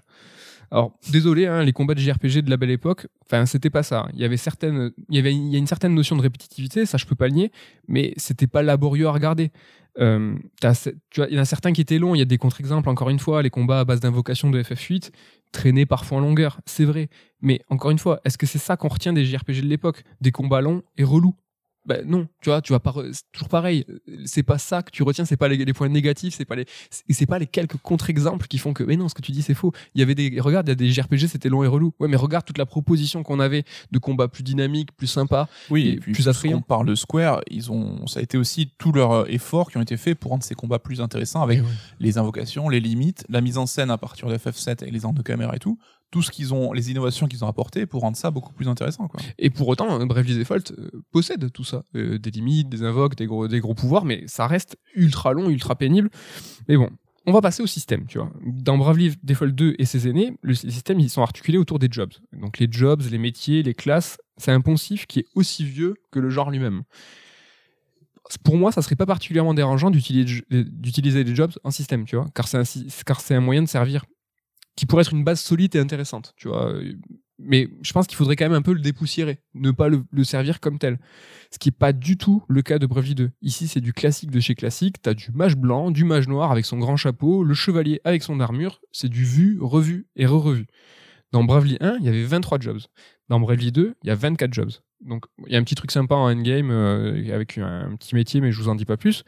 Il y a une possibilité de découpler dans Bravely 2. C'est sympa, mais franchement, ça révolutionne vraiment pas grand chose. Ce que je comprends pas, c'est pourquoi en faire autant, tu vois. C'est comme si le côté hommage, il était lié à la quantité. Tu vois, on se retrouve avec beaucoup de jobs, beaucoup de combats, beaucoup d'heures de jeu. Tu vois, euh, Bravely 2, c'est un jeu à l'ancienne, mais à mon sens, tu vois, c'est juste que c'est outrageux, tu vois, c'est qu'ils en ont fait des caisses, des caisses, des caisses, des caisses, des caisses. Ils ont gavé comme une oie. Ouais, c'est ça. Bon, en tout cas, tu vois, dans Bravely 2, le système de jobs, je trouve qu'il se suffit à lui-même pour, tu vois, raviver les vieux souvenirs, tu vois. Pourquoi pas faire un peu moins de classe, mais d'en proposer des plus originales Tu vois, certains jobs dans Bravely 2, ils sont sympas, mais franchement, ça arrive super tard, et surtout, il y en a trop peu. Beaucoup ont parlé, c'est pour ça que je me permets de le citer, beaucoup ont parlé du peintre. C'est un, job de buff et des buffs qui est rigolo parce qu'il balance de la peinture. Et on a tous, euh, tous ceux qui ont joué au jeu le retiennent. Pour preuve, bah, que c'était c'est intéressant et qu'on aurait peut-être aimé d'avoir des variantes. Tu vois pourquoi forcément un mage noir? Propose-nous autre truc. Pourquoi forcément un mage blanc un chevalier? Enfin ouais puis le peintre c'est dans FF6 non? T'as Realm je crois le perso qui est un peu sur ce délire aussi. Donc ça reste aussi un hommage lointain hein. exactement. Qu'est-ce qu'il en est du scénario et de l'univers? Bon, on va aller vite, hein, parce que sur Bravely 2, c'est du classique, du cliché même. Hein. La démarche, elle est tant soulignée que, ça, soulignée que ça en devient un peu gênant je sais pas, je pense qu'ils ont voulu rendre ça sympathique euh, voire drôle, tu vois. Mais perso, ça m'a pas fait rire. Pas que je suis pas marrant, mais vraiment, c'est un petit peu, c'est un petit peu gênant à me demander s'il y avait pas quelque chose derrière, tu vois, derrière ce, le, fait que ça soit autant souligné voire surligné. Je sais pas, je me suis, je me suis demandé si c'était pas méta, tu vois, à défaut d'être marrant. Et en fait, ça allait pas du tout. Euh, Bravely 2, ça se prend super au sérieux tout du long. Il y a des twists tragiques, ultra claqués. Mais bon, le, jeu, il se questionne en rien sur le genre, tu vois. Il prend pas de recul sur ce qu'il est ou sur, ce qu'il représente. On est à des kilomètres de, FF7 Remake, par exemple, ou du film, je vous le conseille, Dragon Quest Your Story, qui est dispo sur Netflix, qui sont des œuvres qui se questionnent sur leurs conditions mêmes et leur vocation à être des hommages. Bravely 2, c'est absolument pas le cas. Donc dans Bravely 2, hein, je vous le dis vite fait, on est face à un scénario qui met en scène un marin échoué sur une plage amnésique qui tombe par hasard sur la princesse d'un royaume déchu à la recherche des quatre cristaux élémentaires. Et ça, c'est j'ai coché toutes les cases euh, mentales dans ma tête. Ouais, il se réveille. Euh, sa maison brûle pas. Ah. Mais il se réveille quand même au début. Bon, encore une fois, Bravely 2, c'est un jeu à l'ancienne, un jeu hommage. Donc, est-ce que c'est moi qui me gourre? Mais bon, à l'époque, à nos JRPG favoris, est-ce que c'était ça? Est-ce que c'était de la mauvaise heroic fantasy? Franchement, je crois pas. C'était de l'originalité, c'était de l'étonnement, c'était le syncrétisme japonais qu'on adore. Tu vois, cette réappropriation des croyances et cultures du monde entier, c'est ça qui nous faisait rêver. Les Valpro, les Wild Arms, les Vagrant Story. Et même dans du un peu plus classique, on peut citer euh, Sukoden ou bah, Myth Lagoon, que tu as cité tout à l'heure. Tu vois, c'est ce genre d'aventure unique et super singulière qui nous faisait rêver. C'était pas du, c'était pas du clicheton de chez clicheton. En tout cas, moi, c'est ce que, ce que je retiens de, de, ces JRPG là, quoi. Allez, on passe au graphisme et à la direction artistique. Euh, bon, Là, c'est la même chose que The Four Heroes of Light. Donc, je ne sais pas si vous l'avez en tête, mais c'est le jeu DS de 2009. Il n'y a rien à dire de plus. Si vous appréciez les persos en SD sans âme et sans texture, vous avez peut-être un jeu pour vous. Mais bon, euh, en tout cas, il n'est pas question du tout ici de parler de moyens de production, de technique. C'est pas du tout important. Tu vois, il est évident que la team Asano, ils n'ont pas les mêmes fonds que la série Final Fantasy, Dragon Quest ou Kingdom Hearts. Hein. C'est pas ça le, pas ça le souci. C'est que la représentation de Bravely Default 2, c'est pas vraiment celle de l'époque. C'est pas de la jolie 2D, c'est pas du précalculé avec des personnes en 3D ou l'inverse, comme Xenogears par exemple. Non, c'est la 3D des FF3 et 4, unanimement reconnue comme dégueulasse. Donc ici, on nous sert pas un visuel entre guillemets à l'ancienne, mais on nous sert une vision préconçue et déjà usitée et surtout peu appréciée. C'est pour ça que je trouve que le, c'est assez original en termes de représentation, hormis faire une filiation avec euh, Four Heroes of Light et les jeux DS, donc de Asano, le 3 et le 4. Bon, un petit mot rapide hein, sur les villes. C'est très beau, c'est des sortes de dioramas. Mais bon, dans le délire, euh, je préfère euh, ce que j'ai vu du prochain Sakaguchi, Fantasian, on en a parlé tout à l'heure. Ça me semble plus original et le côté fait main, et c'est vraiment fait à la main, m'a l'air un peu plus rafraîchissant. Mais bon, on va pas dire euh, que des dégueulasseries, que des dégueulasseries tout le temps, tout le temps. T'as trouvé ça joli, toi? Enfin, qu'est-ce que t'en penses de cette 2D euh, Super SD euh Euh, Bravely Default, je trouve euh, les décors ont l'air plutôt sympas, ce Mm. côté un peu euh, peint à la main, vraiment tableau en, en fond. Mais ouais, les persos clairement, fallait qu'ils fassent un effort sur DS, 3DS, ça passait, mais sur Switch, tu peux plus, c'est trop caricatural, c'est trop grossier. C'est comment tu peux créer un, ne serait-ce qu'un minimum d'empathie là-dessus, quoi? Tu vois, même les sprites 2D de l'époque étaient beaucoup plus fouillis et moins expressifs, mais c'était plus dans les bruitages et l'exagération qui s'en sortaient, quoi. Et là, quand je vois le, les- la photo avec les héros que tu avais posté sur Twitter, ça me donne pas envie de m'investir là-dedans. Quoi. Tu fais bien de parler des héros et du chara design. Bon, ici, on parle quand même de personnages qui sont imaginés par Yoshida. Donc euh, Yoshida, c'est Monsieur Vagrant Story, FF Tactics, FF12, enfin Ivalice en gros, C'est un lourd, euh, lourd. et aussi Nier. Automata, Bon, pour ceux qui apprécient. Bon, les artworks de Bravely 2, ils sont magnifiques. Il y a aucun problème là-dessus. Mais franchement, à mon sens, c'est un cache-misère. hein, car si tu te penches un peu, tu remarques que les persos, ils sont ultra basiques. hein. C'est des héros générés aléatoirement euh, dans un moteur de création de RPG Maker. Bon, je suis un peu méchant, mais franchement, c'est pas loin. C'est pas loin de la vérité. Je pense que Yoshida, on lui a commandé des persos qui seraient faciles à simplifier en 3D comme ça, parce qu'on sait qu'il a un style très versatile. Et Quand on voit ses artworks sur le Grand Souris FF12, le mec est capable de un million de fois mieux. quoi. C'est un- c'est une brute, ce mec. C'est un truc de malade. Mais est-ce que c'est ce genre de héros qui nous vient à l'esprit quand on pense au JRPG à l'ancienne? Un exemple, euh, Legend of Dragoon. Donc, j'ai pris volontairement un jeu tu vois, qui a été décrié pour son classicisme et pour vous montrer que même Legend of Dragoon, c'est 100 fois plus original que le Bravely 2. Et si jamais on parle, tu vois, de, de jeux avec une modélisation à la serpe, tu vois, j'aurais pu citer Sky of Arcadia ou Panzer Dragoon Saga, qui, dans le genre classe, même si c'est pas très joli à l'écran, c'est des jeux qui en imposent. Mm. Tu vois, c'était pas très sympa à regarder, t'avais des persos qui étaient carrés, mais ils étaient attachants, super originaux. Ouais, Ils- ne serait-ce qu'FF7 hein, dans le délire. euh, Ah ouais. Mais c'était un peu pour sortir du final. essayer Oui, oui, je- pas- j'entends, j'entends. Enfin, la musique. Donc là, la, bande originale, elle a été composée, arrangée et produite par Revo, euh, donc qui était déjà à l'œuvre sur Bravely 1 et sur l'anime, euh, donc euh, l'anime, la série L'attaque des Titans. Bon, c'est bien, c'est excellent. On va pas cracher sur tout non plus, mais en termes de musique, tu vois, le JRPG, c'est un peu le genre le plus riche, dû à la longueur des aventures et aux thèmes qui sont extrêmement variés. Et dans Bravely 2, je trouve que ça se caricature un peu. Et surtout, c'est un peu moins bon que, que l'épisode euh, premier du nom, où il y avait des musiques de ouf sur Bravely 1. Moi, j'en ai en, en mémoire et je t'en ai fait écouter Mhm. certaines, dont celle de la trance. Ouais, je vais demander à Ken qu'il nous fasse un petit insert, là, ça serait sympa.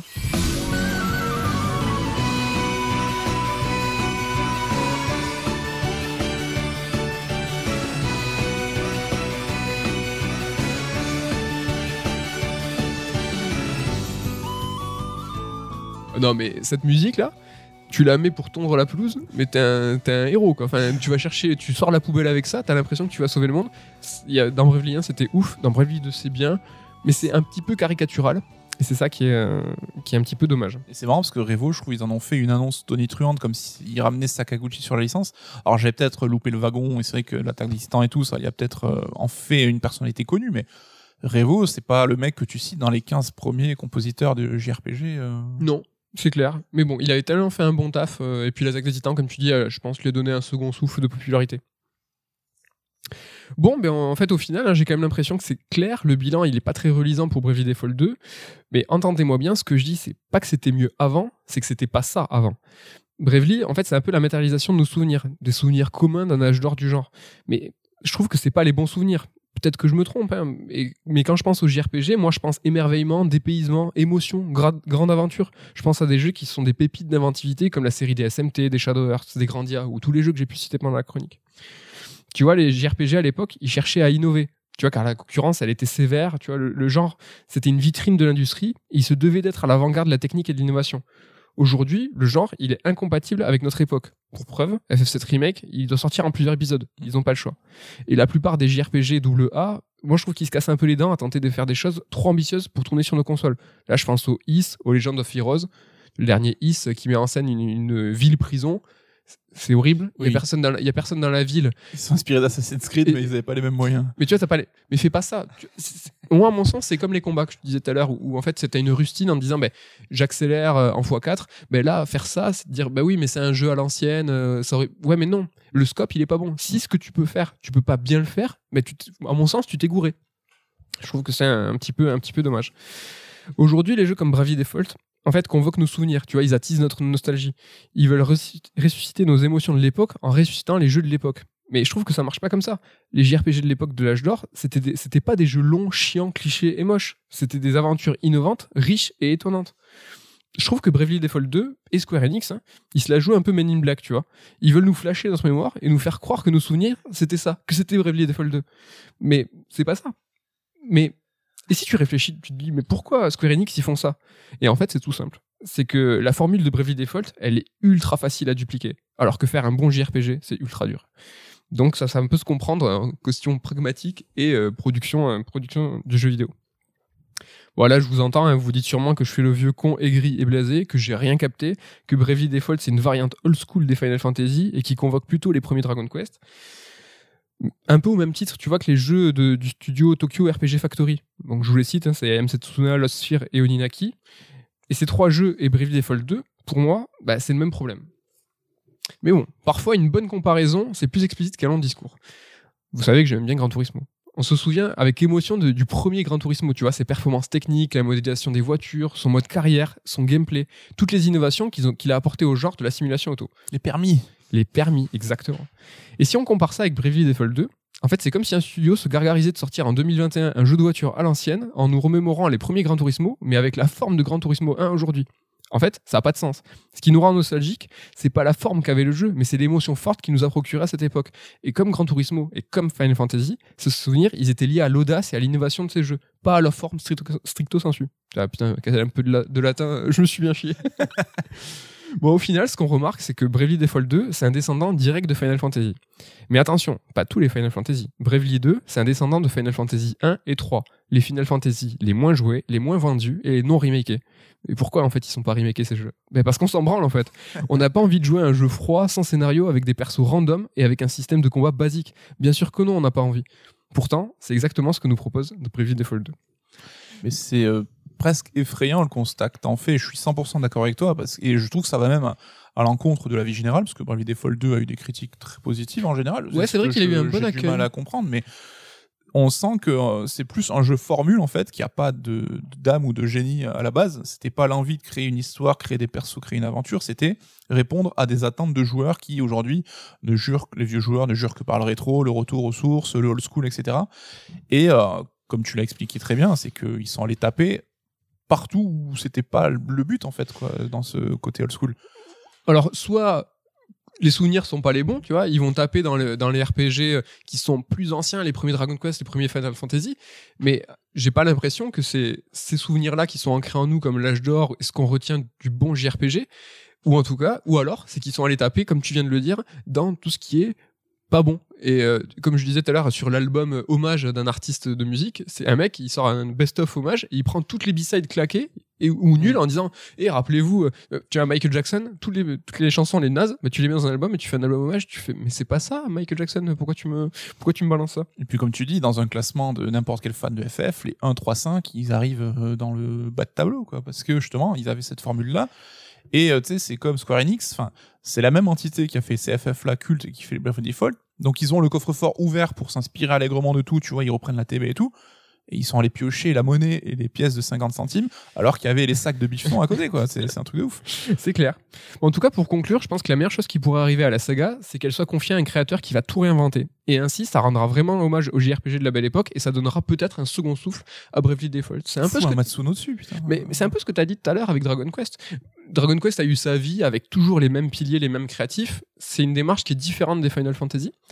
Dragon Quest, je pense que pourrait se réinventer. Et Bravely Default, même si ça a été créé avec cette ambition de faire un jeu à l'ancienne, on est quand même aujourd'hui au troisième épisode qui sont exactement les mêmes. Et en, se passant, en parlant du second qui est nul, qu'ils ont essayé de, de redcon en fait en disant que second, bah, c'est pas le 2, c'est bref. Bref, vous avez compris peut-être que Bravely Default mérite, tu vois, de de- d'exister, mérite de continuer, parce qu'il a des bonnes critiques et des gens qui aiment, donc déjà c'est cool pour eux. Il fait des bonnes ventes. Mais moi, ce que j'espère, c'est que voilà, c'est qu'il soit repris par un mec qui va twister tout ça et qui va en faire une vraie série à part entière et pas seulement, tu vois, un copie 4 carbone nul, à mon sens. hein. Ça, je trouve ça assez, assez dommage en tout cas. Ouais, et puis on connaît le cirque des éditeurs qui, quand sortent un jeu, vont te faire euh, les trois, ce qu'ils appellent les selling points sur les Oui. innovations, les trucs Oui. à apporter. Et là, j'ai l'impression que Bravely Default 2, il n'y a pas tellement de selling points, c'est plus, regardez, on a fait comme Bravely 1, qui vous Oui. avez plus à l'époque, en fait. C'est Mais vrai. quand tu fais un jeu sans désir d'innovation, déjà, c'est qu'il y a un souci, quoi. Ben oui, c'est ça. C'est qu'il n'y a pas de moteur, il n'y a pas de, il y a pas, il y a, pas de locomotive, il y a rien qui te fait avancer, ne serait-ce que regarder en, en arrière. C'est comme Bravely, la direction de Bravely Default, c'est prendre le chemin de Final Fantasy mais à rebours. Tu vois là où Final Fantasy, tout critiquable qu'il est euh, avec FF13, avec FF15, FF13, petite parenthèse, tout à l'heure je parlais des, des, systèmes de combat, j'ai pas cité FF13 en contre-exemple parce que c'est pas les mêmes, c'est pas les mêmes budgets, c'est pas la même ambition, mais regardez les, les, les combats de FF13, euh, récupérer la TB, le twister, rendre ça dynamique, les, ca les caméras, les, les, les réussi le dynamisme. FF15, euh, un peu de monde ouvert, euh, un peu de modernité, de confort de jeu. Final Fantasy, ça va vers la modernité, c'est clair. Mais Bravely Default, en fait, c'est exactement le même. C'est comme si vous, imaginez un personnage qui prend ce chemin, mais il le prend à l'envers, tu vois. Mm. Donc, est-ce que c'est une direction Peut-être que c'est une direction, je sais pas. Mais moi, je trouve ça, je trouve ça concorde pas avec ce qu'on a en mémoire et ce qu'on attend en tout cas du JRPG. En tout cas, c'est ce que c'est con parce que j'aurais bien aimé avoir l'avis justement d'un mec qui a kiffé, qu'on bah, d'ailleurs expliquez-nous en com hein, si vous avez kiffé, ça serait intéressant d'avoir ça. Mais et tu vois les, les, les, jeux Tokyo Factory RPG là, par contre eux ils se font descendre parce que justement, mais quand tu t'entends parler de Bravely Default, j'ai l'impression qu'ils utilisent les mêmes cordes en fait. Mais Donc, euh, les jeux ficelles. Je les ai fait moi les jeux. Oninaki je l'ai pas fini, mais les deux autres oui. Franchement, je les préfère à Bravely Default parce que au moins il y a quelque chose il y a quelque chose qui est un peu différenciant. Ayam Setsuna, par exemple, euh, un truc tout nul, c'est que ça se passe essentiellement dans un décor neigeux avec une bande son au piano. Et au moins un parti pris, quoi. Voilà. Ne serait-ce que ça, ils vont dire, ok, c'est du RPG à l'ancienne, mais il y a cette petite singularité, cette petite différence.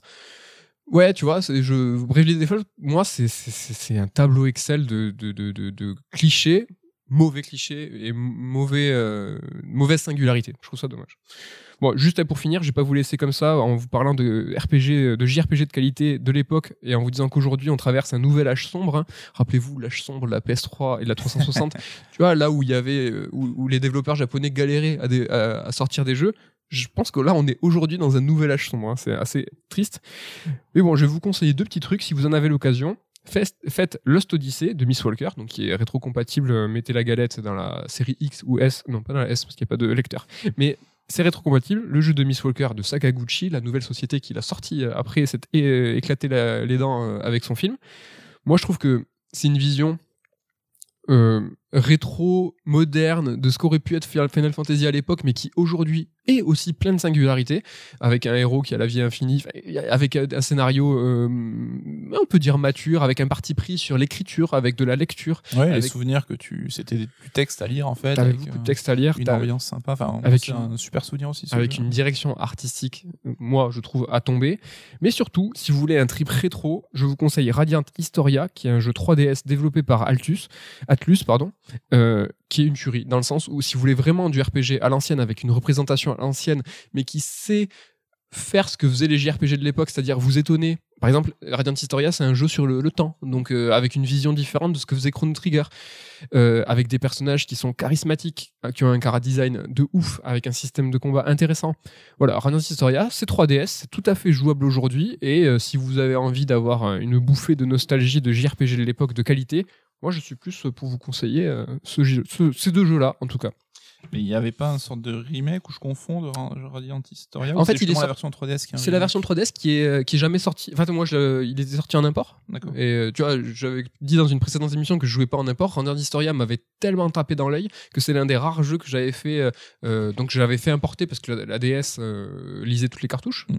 Et là, il est sorti là sur 3DS PAL. Donc, je pense, je sais pas s'il est cher, je sais pas s'il a été pressé beaucoup. C'est peut-être qu'il cote. Hein. Le JRPG cote rapidement, hein, donc faites gaffe. Hein, si vous avez des pépites, euh, là-dessus.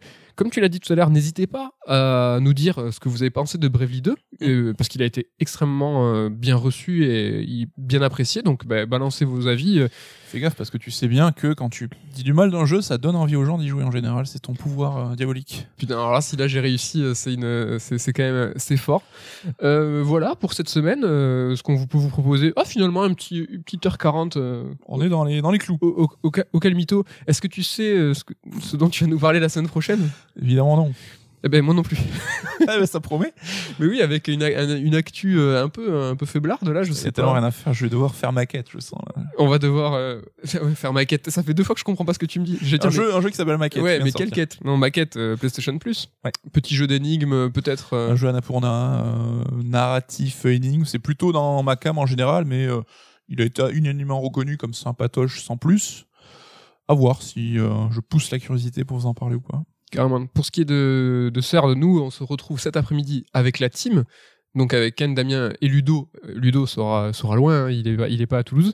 Mais on va vous enregistrer donc du coup une un sœur d'émission euh, spéciale euh, anniversaire des 6 ans sous forme de FAQ.